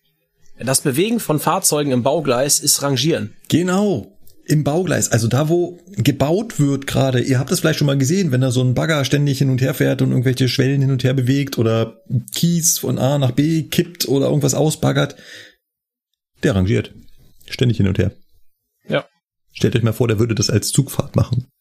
Unvorstellbar. Ja, das wäre, da wird dann am Tag nicht viel gebaut, weil äh, andauernd jede Menge anderer Kram zu regeln ist. Ja, die brauchen für dich für jedes Hin- und Herfahren eine andere Nummer und jedes Mal einen Fahrplan und oh, um Gottes Willen, nein. Also ihr seht schon, dass dieses mit dem Rangieren und dieser vereinfachte Eisenbahnbetrieb, der ist ganz wichtig. Ja. Sonst würde das draußen nicht funktionieren. Es gibt ganz viele Sachen, wo wir halt eben auf die Sicherheit einer Zugfahrt absichtlich verzichten, um diesen Eisenbahnbetrieb zu vereinfachen, um sowas machen zu können wie bauen, Wagen aussetzen, Züge bereitstellen, in die Werkstatt fahren, Züge bilden und so weiter. Aber ich weiß nicht, wie es deinen Teilnehmern so geht. Also zumindest mit unseren war das jetzt dann so, in meiner Funktionsklasse so. Alle auch so, ja, oh, rangieren, das ist ja, ach, ne? Machst du halt mal so. Dann haben wir das mit den zwei Tage Praxis, praxismäßig äh, gemacht, ne? Auch schön mit, Rang, mit Rangierlog und allem. Und dann kam die nachher nur so, das ist doch nicht so einfach, wie ich dachte, obwohl es einfach klingt. Mhm, mhm. Obwohl das vereinfacht ist, ist es auf der anderen Seite durch diese Vereinfachung natürlich auch wieder, hä, naja. Es ist eigentlich dadurch schwieriger als Zugfahren. Genau, tatsächlich ist das so, ja, weil, naja, wenn die, die, die, die, die Sache da nicht so gesichert ist, dass ich sage, ich fahre nur beim grünen Signal los, lege ich den Hebel nach vorne, juh, geht's los, sondern wenn ich mich da quasi von Weiche zu Weiche vorarbeiten muss, von diesen kleinen Schotterzwergen, die da überall so stehen und ich so überlegen muss, ist das jetzt meins? Ähm, ist das so gedreht, dass das zu mir zeigt? Und äh, warte mal, kann da vorne jetzt gleich, ist das, fährt der auf mich zu? Oh, Mann. Ähm, Mhm. Rangieren ist immer eine Art von Fahren auf Sicht. Das darf ich jetzt nicht sagen, weil Fahren auf Sicht ist ein spezielles Betriebsverfahren beim Fahren von Zügen. Darf hier also nicht her. Aber es kommt dem sehr nah. Ich bin halt für meine, für meine Rangierfahrt selbst verantwortlich, wo die hinfährt. Wenn wir darüber reden, wie schnell ich bei einer Rangierfahrt fahren darf, dann bläue ich meinen Teilnehmern, meinen Jungs und Mädels, die da sitzen, mit der Peitsche ein. Wenn euch jemand fragt, wie schnell darf man beim Rangieren fahren, dann antwortet ihr niemals mit einer Zahl. Nicht die Zahl. Es ist schön, nennen. dass du das genauso machst wie ich. ha! Genau, weil die Zahl kommt immer als letztes, wenn du es definierst. Richtig. So sieht's aus.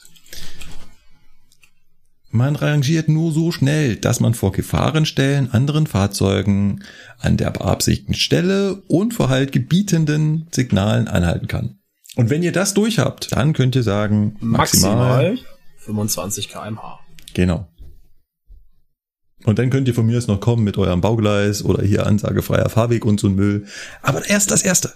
Erst dieses Aufzählen. Das ist das Wichtige. Zu deinem nochmal mit den Sperrsignalen. So gab es bei uns extra mal eine Weisung, dass äh, wenn du eine weiche Spitz befährst und das Sperrsignal hinter dem Herzstück steht, gilt es nicht mehr für dein Fahr also wenn du dann abzweigend fährst, sage ich jetzt mal, gilt das Sperrsignal nicht mehr für deinen Fahrweg, steht es vor dem Herzstück, gilt es für deinen Fahrweg.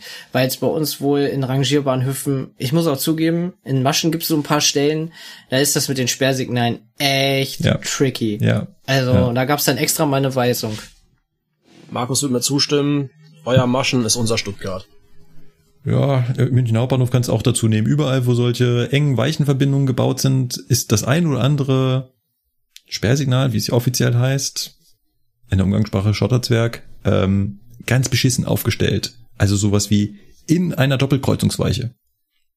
Oh, das ist geil. Und du Ja. dann so, ähm, gilt das jetzt für jeden Fahrweg oder weiß Ja, ich was- Stuttgart haben sie ja gefühlt die Sperrsignale genommen, einfach so in den Bahnhof reingeschmissen Geguckt, und da, wo die. Dinger gefallen sind, haben sie sie festgeschraubt und angeklemmt. Ja, manchmal hat man so das Gefühl.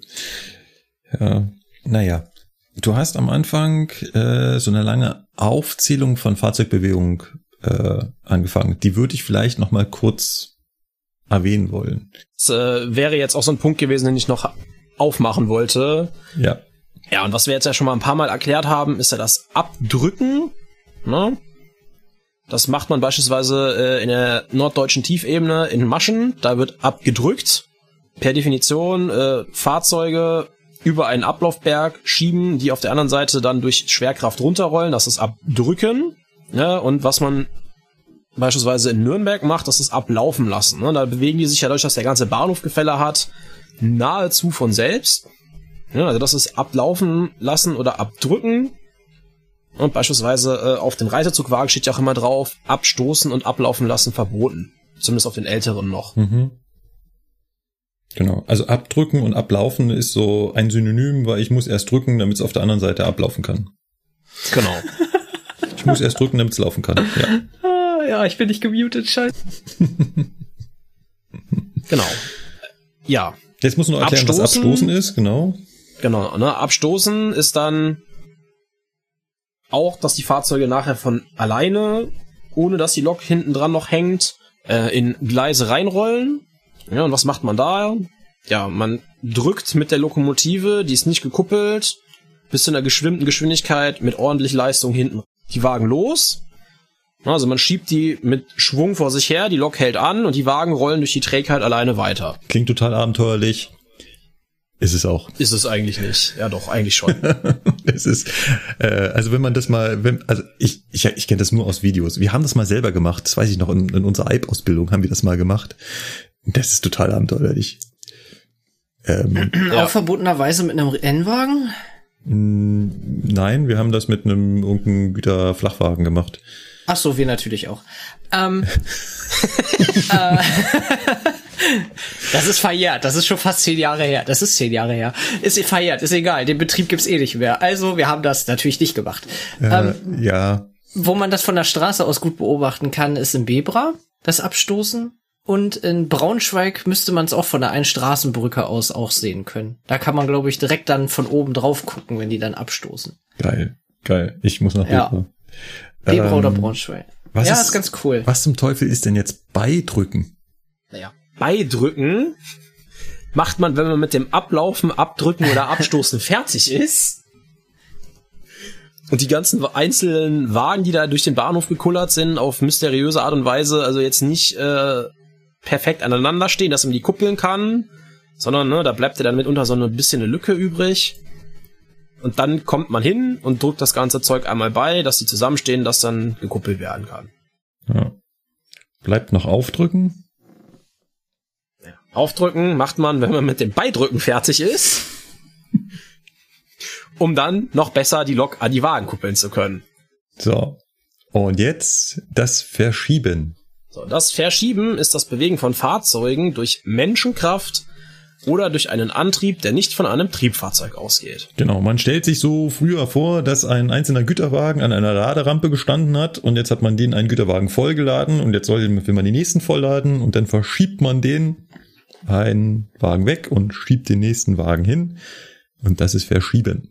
Kann man von Hand machen. Es gibt auch so Stangen, die, also einfach eine Stahlstange, die du halt unten ins Gleis drückst und dann gegen den, die Hebelbewegung ausnutzt, den ne, Hebelweg vergrößern. Kann ich den einfach Ja. auch so vor mir herschieben. Es gibt auch so kleine Antriebe. überlegen. Weiß nicht, ob ihr das schon mal gesehen habt. Die, die man auf die Schiene setzen Ja. kann, so ein kleiner irgendwie Motor drin ist und der dann so beim Schieben hilft. Ja, die sieht man in irgendeiner Doku. Ich weiß jetzt nicht, ob es über Maschen war oder so. In der, Güter, in der Güterwagenwerkstatt haben die so ein Ding. Ja. Sieht so Genau. ähnlich aus wie das Ding, mit dem die bei einem großen schwedischen Möbelhaus äh, die Einkaufswagen durch die Gegend schubsen. Genau. Und dann gibt's natürlich auch so Förderanlagen, wo man ganz, wo, wo man Güterzüge, so, äh, Güterzüge, also Güterwagen so mit Stahlseilen transportieren kann. Genau, das ist ja in jedem Rangierbahn. Jedem guten Rangierbahnhof ist ja sowas vorhanden. Seelze? ja, natürlich. Also, ich bitte dich. wir sind zwar in deinem Kopf ein kleiner Dorfbahnhof, aber wir haben sowas, ja. Und unser, und unser Bahnhofschef hat gesagt, wenn er irgendeinen Kollegen darauf mal ähm, surfen sieht, der ist sofort fristlos gekündigt. Ah. Das soll man natürlich auf jeden Fall gar keinen Fall machen. Gleise müssen vorher gesperrt werden und vom Weichenwärter auch bestätigt sein, dass der Schlitten abgeschaltet ist. Vorher darfst du nämlich nicht in die Gleise gehen. Ja. Weil die ja, können weil dir der nämlich macht schön vor deinem Fuß nicht halt. Nee, der, der rasiert dir schön erstmal so bis zum Knie, würde ich sagen, ordentlich weg. Genau. Ich würde tendenziell so langsam zum Ende kommen. Man kann über Rangieren noch mega viel erzählen. Also wie gesagt, Rangieren ist echt ein interessantes Thema. Ich würde auch sagen, wir machen mal so ein Thema Rangieren in so einem Rangierbahnhof. Äh, Wir hatten schon mal einen Hörer, der hat sich beworben, hier er arbeitet in so einem Rangierbahnhof. Mal gucken, ob ich den noch mal rausfinde. holen uns den dazu und schauen uns mal an, wie man in so einem großen Rangierbahnhof rangiert. Natürlich. Das ist ja schon äh, Ja. eine coole Sache auf jeden Fall. Ja. Ähm, natürlich erspare ich mir auch infrastrukturseitig ganz viele Einrichtungen, wenn ich da nur rangiere. Ne? Ich habe ja am Anfang angedeutet, im Extremfall kann ich mir sogar jegliche Sicherungstechnik sparen.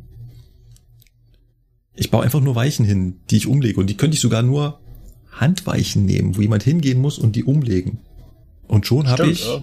Ah, Da bist du jetzt aber ganz schön altmodisch jetzt. Nee. Ne? Also ich finde, die sollten schon elektrisch sein. Ja, aber trotzdem, so einen Handweichenbereich haben wir hier in unserem äh, Bahnhof. Und dann da wird er umherrangiert mit Handweichen. Da liegt nichts weiter als nur Schienen, Handweichen und das war's. Ja, wir leider in Osnabrück auch. Aber da ist wenigstens ein Stellmotor dran. Sie schalten schon elektrisch. Okay. Mhm. So, machen wir einen Haken ans Rangieren. Ich würde gerne noch ein Zitat bringen aus der Wikipedia. Oh, ja. Hau raus. Zum Thema Rangieren steht da Ausblick. Im Rahmen des betrieblichen Zielbildes der DB Netz soll in Deutschland zukünftig der Unterschied von Zug- und Rangierfahrten aufgehoben werden. Hä? Äh, hä? Was? Ja, also das, das mag vielleicht in deren Betrachtung funktionieren, aber wie soll das denn bitte für uns funktionieren? Das Rangieren soll vollständig in ETCS abgebildet werden. Und dann löst sich alle Probleme wie durch Zauberhand. Weil sobald das Zauberwort ETCS genannt wird, ist Wird alles gut. Ah, ja. Bitte nicht. Genau. Ja, äh, dann übergebe ich von Markus zu Markus. Und zwar, der, der Markus hat uns heute äh, noch den, das Sandmännchen mitgebracht. Der Markus hat eine Geschichte vorbereitet und ich bin sehr gespannt, weil es steht nichts drin außer Markus im Sendungsdokument. Ja. Er erzählt jetzt seine Lebensgeschichte. Das wäre auch eine Variante, aber ich will die Leute ja nicht Das ist einschläfern. auch, sehr- ja, die ist auch sehr Echt interessant. so aber- langweilig, meinst du wirklich? Ich denke schon. Nee. Lehnt euch zurück, entspannt euch. Ähm, ich versuche mich an einer Geschichte, die etwas komplexer ist. Mal gucken, ob ich das hinkriege. Ich werde wahrscheinlich auch nur oberflächlich ankratzen. Ähm, das ist was, wo man noch viel tiefer einsteigen kann. Meine Geschichte spielt an einem spätsommerlichen, milden, freundlichen Dienstagnachmittag. Es ist der 11. September 1951. Also vor knapp 71 Jahren. An diesem späten Nachmittag, genauer gesagt war es um 16.05 Uhr, trifft ein Personenzug in dem Bahnhof Selb-Plössberg ein. Und jetzt könnte man sich fragen, was ist daran jetzt für eine Besonderheit? Da fährt halt ein Zug im Bahnhof. Für die Bewohner dieses Ortes war das allerdings, ja, schon ziemlich aufregend. Denn Selb-Plössberg hatte seit dem Ende des Krieges keinen Personenverkehr mehr. Es war also offensichtlich, dass dieser Zug nicht dahin gehörte. Und außerdem sah die Lokomotive komisch aus. Die hatte vorne drauf so einen großen roten Stern. Das haben deutsche Lokomotiven normalerweise nicht. Nee, eher nicht so. Jetzt müssen wir uns kurz angucken, wo Selb Plössberg ist. Und jetzt würde ich euch mal mitnehmen wollen. Alle, die jetzt an einem Rechner sitzen, machen mal bitte Google Maps auf. Check. Oder eine Alternative, natürlich auch OpenStreetMap oder äh, Apple Maps oder Bing Maps. Es geht alles so, dass Sie ganz Deutschland sehen. Zoomt mal aus, dass ihr ganz Deutschland seht. Wenn ihr soweit seid, dann seht ihr Tschechien auf der rechten Seite. Und ganz an der Spitze von Tschechien, da ist so ein kleiner Pinöppel dran. Seht ihr den? Ja. Wenn du jetzt Richtung Norden meinst oder Richtung Westen? Äh, also ganz an der Spitze von Tschechien, wie er in Deutschland reinragt. Da guckst so ein kleiner Pinöppel. So eine kleine Spitze. Also Richtung Westen. Ja, Mhm. genau. Da zoomt mal hin. Dann werdet ihr den, die vielleicht bekannte Stadt Hof entdecken in der Nähe. Die deutsche Stadt Hof. Ja. Und wenn ihr so ein bisschen südöstlich von Hof schaut, dann gibt's da die Stadt Selb. Und Ja. in der Nähe von Selb, auf der tschechischen Seite, gibt's den Ort Asch. Ja. Also AS mit so einem Dach, mit so einem umgekippten Dach oben drauf. Und das wird Asch gesprochen. Und diesen Ort mal merken, der wird gleich noch interessant. Wenn ihr weiter an Selb ranzoomt, dann kommt etwas nördlich von Selb eine Eisenbahnstrecke und da seht ihr auch einen Bahnhof Selb-Plössberg. Und in diesem Bahnhof ist dieser Zug eingefahren. Nur der Vollständigkeit halber, der Zug hatte auch eine Zugnummer, das war der 3717. Das ist echt so über, noch so überliefert. Geil. Mhm. Und dieser Zug war nicht irgendein Zug, sondern dieser Zug ist in die Geschichte eingegangen unter den Namen Friedenszug. Jetzt gibt es vielleicht schon den einen oder anderen unter Hörerinnen, die sagen,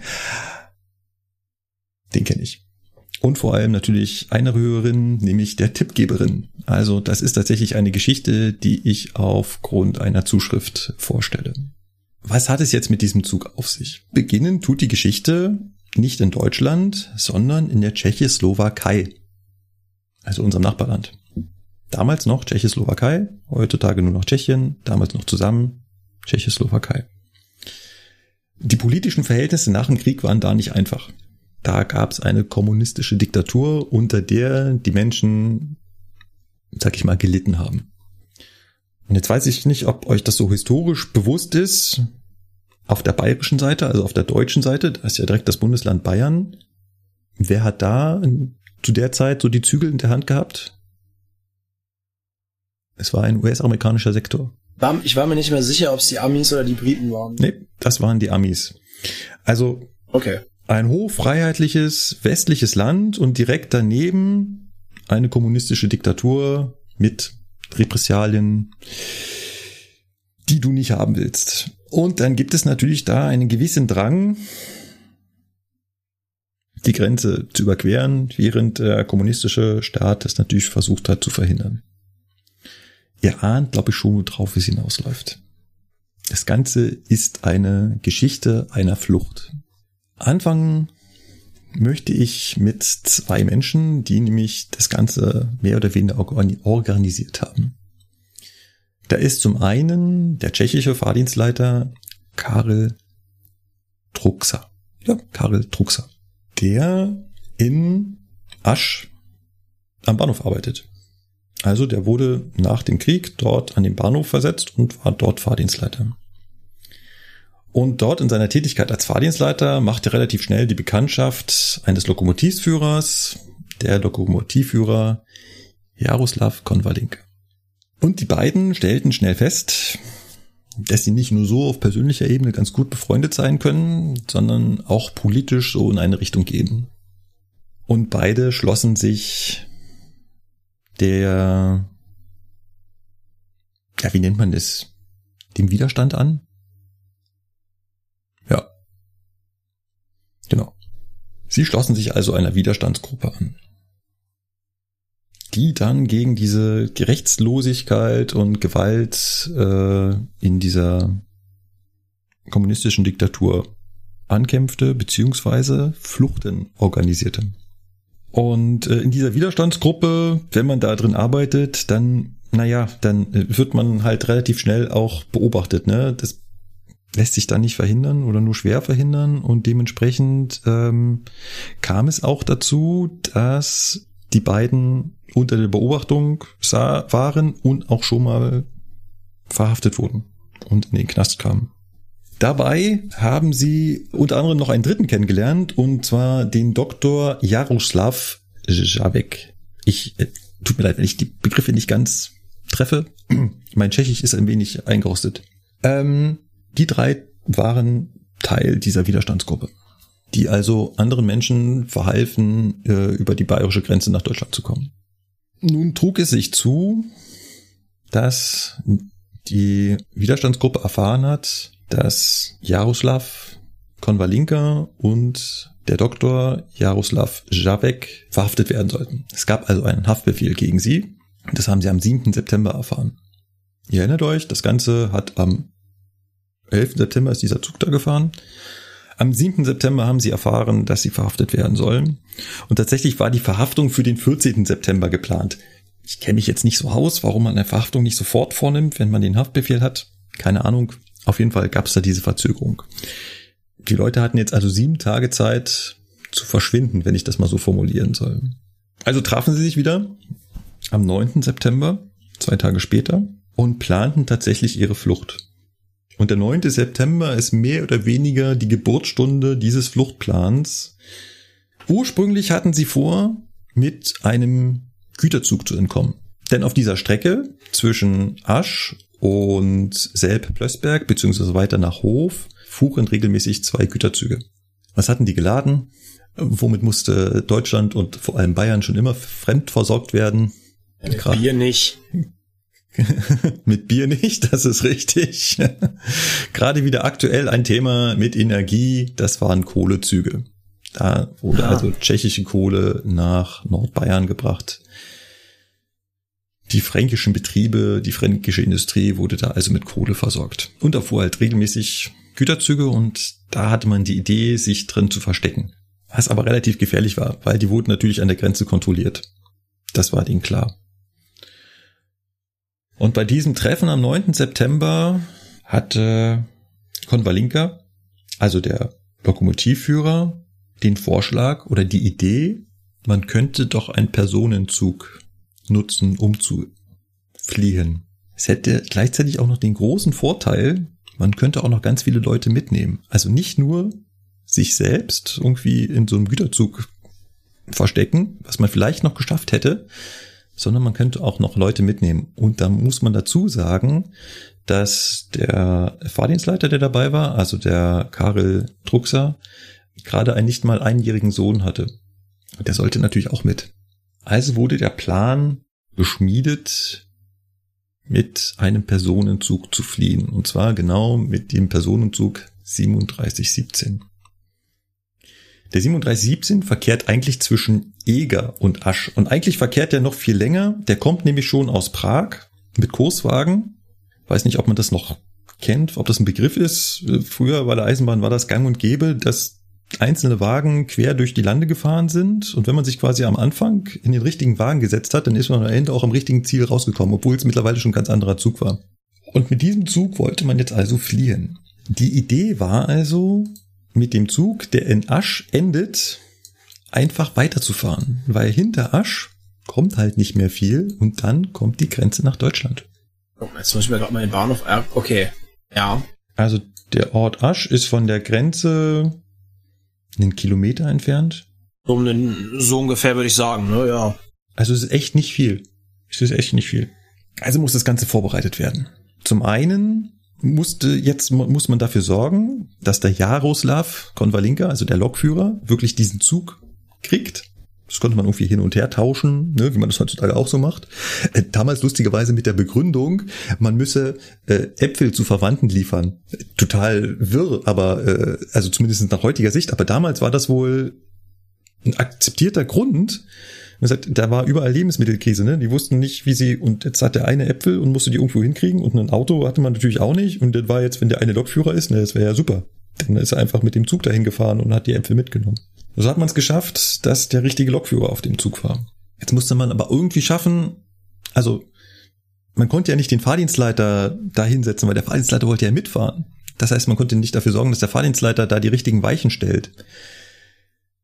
Tatsächlich haben die beiden und das ist jetzt so ein bisschen ominös, man kann sich das nicht genau erklären, ähm, die Weichen im Bahnhof Asch manipuliert. Man weiß aber nicht so genau wie. Okay. Also welche Vorkehrungen sie trafen, ist ein Rätsel des Freiheitszuges, die vielleicht nie vollständig gelöst wird. Sie haben danach, also man, sie wurden natürlich in Deutschland dann verhört, ne? Also sie haben der bayerischen Landesgrenzpolizei äh, dann angegeben, dass sie die Weiche aufgeschnitten hätten am Abend zuvor. Ich kann mir das aber nicht nicht nicht erklären. Also was man natürlich machen kann, ist einfach, die waren wahrscheinlich äh, mechanische Stellwerk, das heißt mit Seilen gesteuert. Ich jetzt natürlich die richtigen Seile kappe, dann kann die Weiche nicht mehr umgestellt werden. Das heißt, sie bleibt einfach in der Lage, in der sie zuletzt lag vielleicht so einfach? Ich weiß es nicht. Wir sind auch nicht die Einzigen, die das nicht wissen. Nächstes Problem. Die Strecke war ja relativ selten benutzt. Da fuhr nur zweimal am Tag ein Zug und man hat dann dieses Gleis, also dieses Bahnhofsgleis, was auf diese Strecke führt, des Öfteren dazu benutzt, um da Züge abzustellen kurzzeitig. Und auch das mussten sie äh, sicherstellen, dass das nicht der Fall war. Ne? Sonst wäre das so richtig in die Hose gegangen, das werden wir gleich sehen. Ähm, Also haben die beiden vorher geschaut, dass da kein Zug steht und haben dann auch nochmal den Arzt, also den Jaroslav Schabek, gesagt, der soll quasi am Abend zuvor da nochmal schauen, ob die Strecke frei ist. Mhm. Macht, macht, macht natürlich Sinn, sonst nimmt das ganz schnell ein äh, jähes Ende. Genau. Jetzt verfolgen wir mal den Tag. Es ist der 11. September. Gegen 14 Uhr trifft also der Schnellzug aus Prag fahrplanmäßig auf dem Bahnhof Eger ein. Dort wurden jetzt die Wagen umgekuppelt und die, die als Personenzug 3717 nach Asch weitergeführt wurden, wieder aufgestellt. Der Zug bestand aus einem Gepäckwagen und drei, ähm, ja, drei Personenwagen. Dann kommt dann noch eine neue Lokomotive davor. Die hat ja unser Konvalinke, da ist ja der Lokführer, draufgestellt. Und da hat er schon die erste Planung, also die erste, den ersten Teil seines Fluchtplans umgesetzt. Der hat die Lok nämlich falsch rum draufgesetzt. Normalerweise wäre die Lok mit Tender vorausgefahren, um dann anschließend auf der Rückfahrt mit Kessel vorauszufahren. Und das hat er jetzt umgedreht. Könnt ihr euch vorstellen, warum? Der ist jetzt also Richtung Asch mit Kessel vorausgefahren. Und das war eigentlich unplanmäßig. Habt ihr so viel Ahnung von Dampfloks? Die Lok Kessel voraus schneller fahren darf? Ja, richtig. Ey, du bist gut, du bist gut. Tatsächlich. Äh, bei Dampfloks ist es ganz oft so, dass sie Kessel voraus eine andere Geschwindigkeit fahren als Tender voraus. Und es liegt daran, dass es sich hier um eine Schlepptender-Lok handelte. Ich gebe zu, in Vorbereitung der Sendung, ich musste nachgucken, was es damit auf sich hat.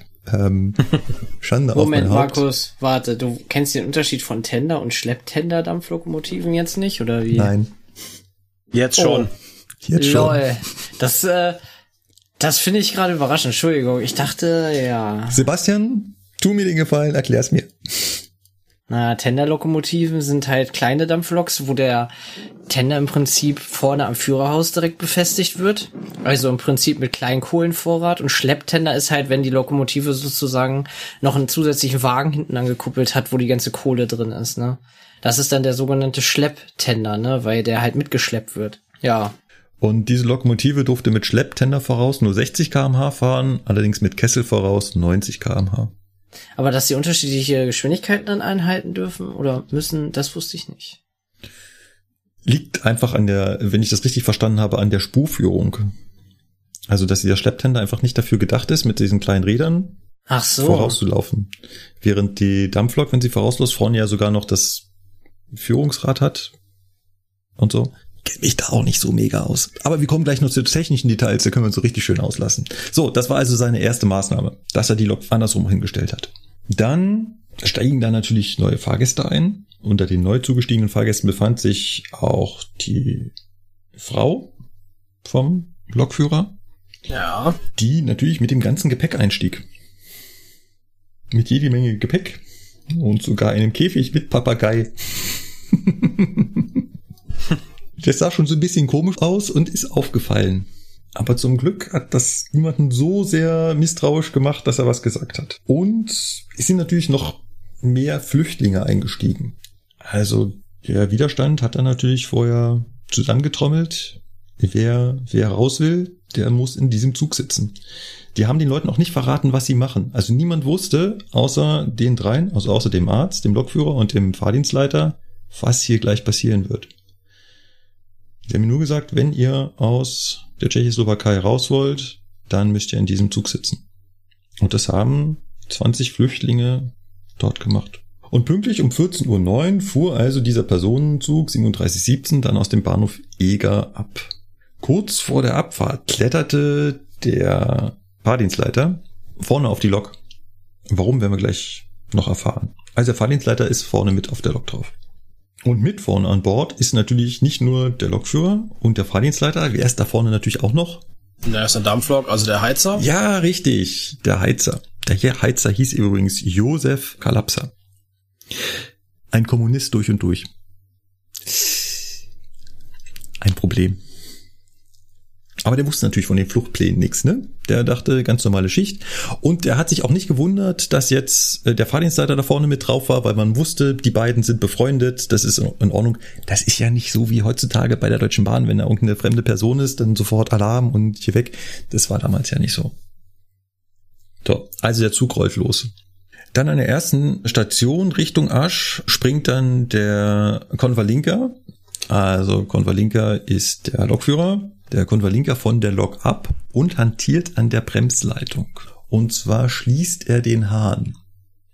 Er macht also die Hähne der Bremsleitung zu. Könnt ihr euch vorstellen, warum? Ja, damit keiner die Notbremse zieht ja, wahrscheinlich, oder? Richtig, genau. Die wird's ja damals schon gegeben ja, haben. Genau, genau darum geht's. Echt gut. Ja, äh, die mussten natürlich die Notbremse lahmlegen. Weil sobald jemand an Bord, und da waren ja ganz viele Fahrgäste noch mit an Bord, und da waren auch ganz viele, inklusive zum Beispiel dem, dem, dem Heizer, auch äh, Fahrgäste mit an Bord, die also dem, diesem kommunistischen Regime dort treu waren. Und die hätten natürlich sofort die Notbremse gezogen, wenn sie das mitbekommen hätten. Also mussten sie die Notbremse lahmlegen. Und das haben sie gemacht, indem sie die Luftleitung zugemacht haben. Das kriegt auch der Zugführer mit, aber dem haben sie dann irgendwie erklärt, ja, die Bremse funktioniert hier nicht richtig, das, das muss alles so. Ich kann mir schon vorstellen, wie die dabei geschwitzt haben. Ne? Also du machst da irgendwas Heimliches, das ist ja dein Fluchtplan. Du willst raus hier und dann beobachtet dich jemand auch noch dabei und dem musst du jetzt auch noch, nee, nee, ist alles gut, das muss hier so. Das hat ja alles seine Richtigkeit, mhm. hier gibt's nichts zu sehen. Genau. Dann an der nächsten Station ähm, kam dann der Arzt mit an Bord, also der Jaroslav Schavek mit seiner Frau und den drei Söhnen. Und als der ähm, Arzt einstieg, winkte er nach vorne, dem Lokführer. Könnt ihr euch vorstellen, warum der nach vorne gewunken hat? Das hatte ich vorhin ganz kurz erwähnt. Der Arzt hatte ja noch eine spezielle, eine besondere Aufgabe. Ähm, um zu zeigen, dass alle da sind, die da sein müssen? Nee, er sollte am Vorabend kontrollieren, dass Ach die ja. Strecke frei war. Stimmt. Genau. Und das musste er denen da vorne jetzt irgendwie heimlich mitteilen, dass alles in Ordnung ist. Und das hat er gemacht beim Einsteigen. Dann ist schon wieder was aufgefallen.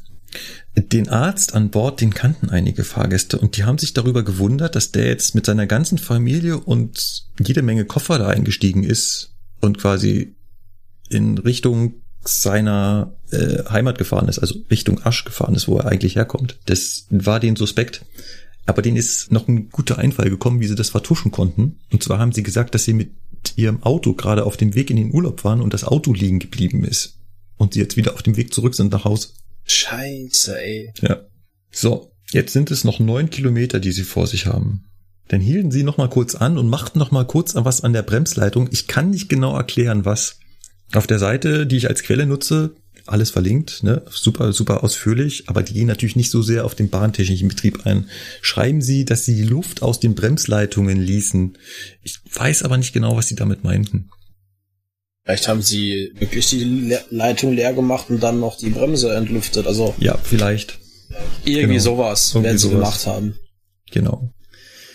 Jetzt haben wir noch ein Problem, um was sie sich kümmern mussten. Wenn die gleich über die Grenze fahren wollen und da Leute an Bord sind, die das verhindern wollen würden, wie würdet ihr denn so einen, so einen Personenzug zum Stehen kriegen wollen, wenn ihr merkt, Notbremse geht nicht? Was könnte man noch machen? Jetzt doof gefragt, aber Handbremsen werden die Wagen gehabt Handbremse. haben. Ja, Handbremse, Handbremse anziehen. Und auch darüber haben sie sich Gedanken gemacht. Wie schaffen sie es jetzt, dass niemand da an Bord auf die Idee kommt und da eine Handbremse anzieht? Wo ich sagen müsste, die müssten ja, also wenn die Lok da in voller Fahrt ist, wird die Handbremse sie wahrscheinlich hätte nicht mehr aufgehalten. Aber tatsächlich haben die Flüchtenden, die an Bord waren, unter anderem der schon erwähnte Arzt, die Handbremse besetzt. Und zwar so besetzt, dass sie da niemand anderen rangelassen hätten, wenn da jetzt jemand gekommen wäre. Also sie haben die Notbremse außer Funktion gesetzt, indem sie einfach die Wagen bremstechnisch abgehängt haben, sodass die Wagen nicht mehr bremsen konnten. Jetzt konnte nur noch die Lok bremsen, was aber jetzt bei insgesamt vier Wagen nicht so wild ist. Und sie haben die Handbremsen bewacht, sodass die auch keiner anlegen konnte. So, jetzt war der Zug also nur noch in den Händen von Konvalinka und Truxer, also von dem Fahrdienstleiter und dem Lokführer da vorne. Und als sich der Zug jetzt dem Bahnhof Asch näherte und der Lokführer das Einfahrsignal erblickte, schloss er den Dampfdruckregler der Lokomotive und drosselte die Geschwindigkeit. Er tat also so, als ob er jetzt ganz normal in den Bahnhof einfahren würde. Jetzt musste er da vorne aber noch ein Problemchen beseitigen. Da war noch der Heizer. Da war noch der Heizer. Genau. Der Heizer wurde jetzt von dem dort vorne extra dafür platzierten, das war der Grund, warum wir den Fahrdienstleiter da vorne mitgenommen haben, überwältigt und zu Boden gedrückt. Also mit entsicherter Pistole trat der Druckser dem Heizer entgegen und zwang ihn, sich auf den Boden zu legen. Und der machte da auch nicht viel, viel Widerstand und ist dem nachgekommen.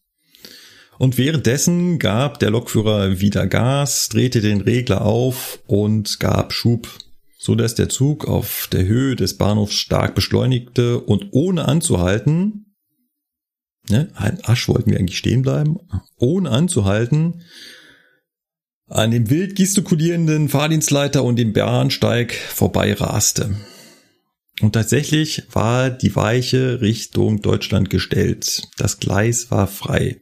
Unaufhaltsam raste jetzt der Zug also auf die Grenze zu. Vor der Staatsgrenze waren auf beiden Seiten der Bahnstrecke Posten der tschechoslowakischen Grenzwacht. Die Grenze selbst war natürlich mit Wachtürmen, Zäunen, Minenfeldern befestigt. Ja, aber da ja da die Kohlezüge lang gefahren sind, muss das ja befahrbar gewesen sein. Richtig. So sieht's aus. Die Grenzposten, die das gesehen haben, haben dann noch wie wild auf den Zug geschossen, auf die Räder der Lok. Hä? Ja, aber äh, auf die Räder aber, der Lok schießen bringt nichts. Ja, ich wollte gerade sagen, also wir sind ja nicht gummibereift, ne, so wie bei Autos. Finde ich. Ja. Und tatsächlich überquerte der Zug dann die Grenze nach Deutschland. Und sobald er das getan hatte, leitete der Lokführer Konvalinka die Bremse ein und die Zuggarnitur hielt auf bayerischem Gebiet ganz kurz hinter der Grenze beim ersten Schrankenposten. Wenn man sich jetzt die Strecke da anschaut, also man sieht ja, wo die Strecke die Grenze überquert, dann kommen danach zwei Straßen. Und zwei Straßen, die in das kleine Örtchen Wildenau führen. Das ist da nur so eine kleine Häusergruppe. Und da irgendwo sind sie stehen geblieben. Ich weiß nicht, ob beim ersten. Wenn man beim ersten ganz nah ranzoomt, dann sieht man da sogar noch ein kleines Häuschen neben der Bahnstrecke stehen. Vielleicht ist es das alte Schrankenwärterhäuschen. Jetzt nicht so unwahrscheinlich dann haben die genau da gestanden. Das ist wirklich direkt hinter der Grenze. Sind sie angehalten. Und haben es im Endeffekt geschafft, ne?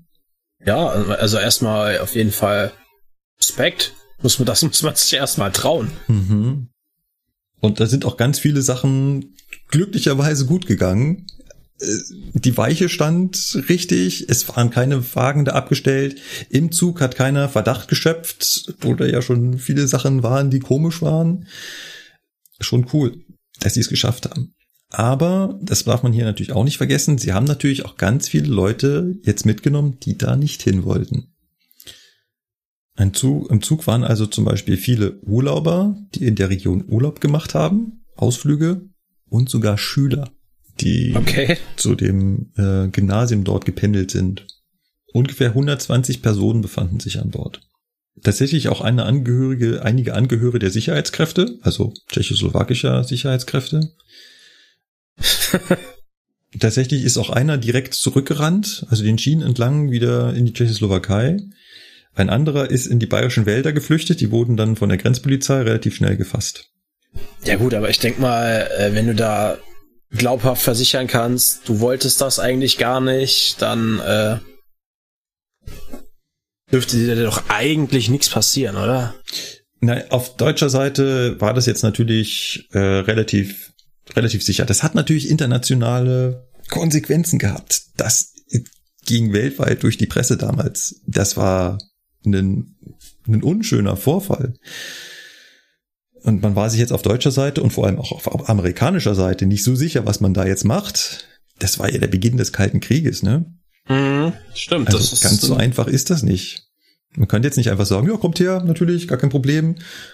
Auf der anderen Seite einfach zurückschicken, geht natürlich auch nicht.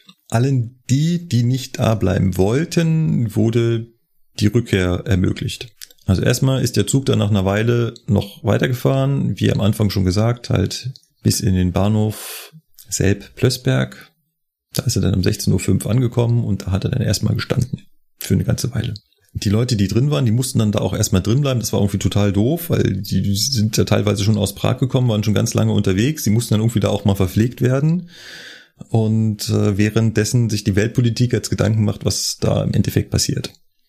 Um das, um die Geschichte kurz zu machen, was ist im Endeffekt passiert, von den dort an Bord befindlichen Menschen. Ich weiß, die Zahlen sind immer so ein bisschen verwirrend. Also einmal wird von 120 gesprochen und dann wird plötzlich nur noch äh, von irgendwas knapp über 100 gesprochen. Das ist immer nicht ganz so eindeutig bei äh, der bei so Ereignissen und unterschiedlichen Quellen. Da rechnen die Leute immer unterschiedlich zusammen. Also es waren wohl insgesamt äh, 27 politische Flüchtlinge an Bord, die da auch wirklich raus wollten und 84 unbeteiligte Tschechoslowaken. Von den 84 unbeteiligten Tschechoslowaken sind dann 77 wieder zurückgekehrt und zwar zwei Tage später am 13. September. Die Differenz da ist nicht irgendwo verloren gegangen, sondern das sind halt einfach Menschen, die die Chance genutzt haben und sagten, ja cool, wenn wir jetzt schon mal hier sind. Gut, genau, wenn ich, ja, also wenn, wenn wir schon mal da sind, dann können wir auch bleiben, ne? Ja. Genau. Ist ja, ist ja irgendwie auch gut, ne? Wer weiß, ob die sich getraut hätten, den Schritt zu gehen, ne? Genau. Und jetzt waren sie zumindestens in einem demokratischen westlichen System. Noch Fun Fact, die Lok, der Bauer 365, blieb dort auch noch ein Weilchen stehen und äh, wurde erst am 10. Oktober 1951 zusammen mit dem Wagen wieder zurück an die Tschechoslowakei übergeben. Ach, so lange noch, okay. Ja. Das war die zusammengestauchte Geschichte des Friedenszuges. Die Fluchtgeschichte organisiert von drei Menschen, die einen Personenzug entführt haben, um mit ihm in die Freiheit zu fliehen. Und das vor knapp 71 Jahren. Wer darüber mehr hören möchte, es gibt eine wunderschöne, sehr ausführliche Webseite, die wir verlinkt haben. Schaut mal bitte in die Shownotes. Es gibt auch einen Artikel des Prager Radios auf Deutsch, den man sich dazu anhören kann, der das Ganze nochmal weiter zusammenfasst. Werde ich mir auf jeden Fall mal noch zu Gemüte führen. Ich habe gerade mal nur schnell noch den Wikipedia-Artikel überflogen, so nebenbei. Ja, das klingt schon äh, echt interessant. Hast du irgendwas gesehen, was ich jetzt ausgelassen habe? Nö. Nö, überhaupt nicht. Dann hoffe ich, es hat ein wenig Spaß gemacht. Ab, absolut. Also ich, äh, ich habe davon vorher noch nie gehört. Tatsächlich. Also ich wusste, dass es so was ähnliches, glaube ich, mal aus der DDR in die BRD gegeben hat, meine ich. Oder nach Westberlin, irgendwo so. Sowas habe ich mal irgendwie mitbekommen, ne? Also dass da auch die Eisenbahn als Fluchtmittel benutzt wurde, aber die Geschichte war mir komplett neu. Also auf jeden Fall danke, dass ich sie durch dich jetzt kennengelernt habe. Und äh, auch mein Respekt irgendwie äh, vor den Leuten, die das damals dann so durchgezogen haben, ist ja auch nicht selbstverständlich. Das musst du dich erstmal tatsächlich irgendwie trauen. Ja, definitiv. Vor allem, man muss halt immer überdenken, gerade so kurz nach dem Krieg, weißt du ja auch nicht, hätte ja auch passieren können, dass die die alle wieder zurückgeschickt hätten, dass sie die wieder ja. in die Tschechoslowakei zurück abgeschoben mhm. hätten, ne? Hätte ja auch passieren können. Ja. Ich find's erstaunlich, wie viel davon aufgezeichnet wurde. Also wie detailreich das ist. Es liegt vor allem daran, dass diejenigen, die an Bord waren, ja dann in, sage ich mal, westlichen Ländern waren und zum Teil sogar Bücher darüber geschrieben haben. Ah, jetzt ergibt das alles Sinn. Okay, das ist cool. Genau. Nicht so schön ausgegangen ist es für die Angehörigen derjenigen, die zurückgeblieben sind. Die wurden nämlich äh, relativ schnell verhaftet, angeklagt und auch verurteilt. Oh, krass. Ja. Wo man ja eigentlich sagen müsste, im Endeffekt hatten sie damit ja gar nichts zu tun. Aber naja, wie das in so Unrechtsregimen dann halt nun mal so ist. Ja, ist halt, ne? Darum geht's im Endeffekt wie, nicht. Wie, genau, wie nennt man das? Ich glaube, Sippenhaft oder so. Mhm. Stimmt, nennt, nennt sich das, meine ich, ne? Da interessiert halt nicht. Genau. Und genauso wie das heutzutage ist, da sind wirklich Parallelen. Was hat natürlich die tschechoslowakische Presse und ähm, tschechoslowakische Regierung gesagt. Ja, es ist, war natürlich alles eine Aktion organisiert von amerikanischen Spionen. Natürlich. Ja. Ne, wie war das mit Geschichte, die sich wiederholt? Mhm. Mhm. Vollkommen richtig. Gut, dann äh, nochmal an der Stelle vielen, vielen Dank für diese Geschichte, Markus, wie gerade schon gesagt. Und dann machen wir für heute auch schon wieder äh, einen Haken an die Folge, weil na, irgendwie, ne, Zeit und alle zusammenkriegen ist irgendwie schwierig in letzter Zeit und ich muss morgen tatsächlich um äh, kurz nach vier schon wieder aufstehen. Ne, also der Tag, den ich heute so zur Verfügung habe, neigt sich jetzt dann doch mit großen Schritten dem Ende zu. Ähm, ja, deswegen gibt's dann heute keine Presse und kein Feedback. Die gibt's dann beim nächsten Mal. Und dann darf Markus jetzt noch seinen allseits beliebten äh, Feedback-Dalass-Spruch aufsagen. Der kann das besser als ich.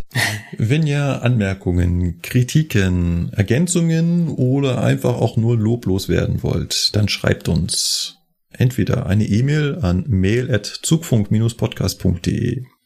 Unter der Adresse gibt es auch einen Blog, wo man unter jeder Folge einen Kommentar hinterlassen kann.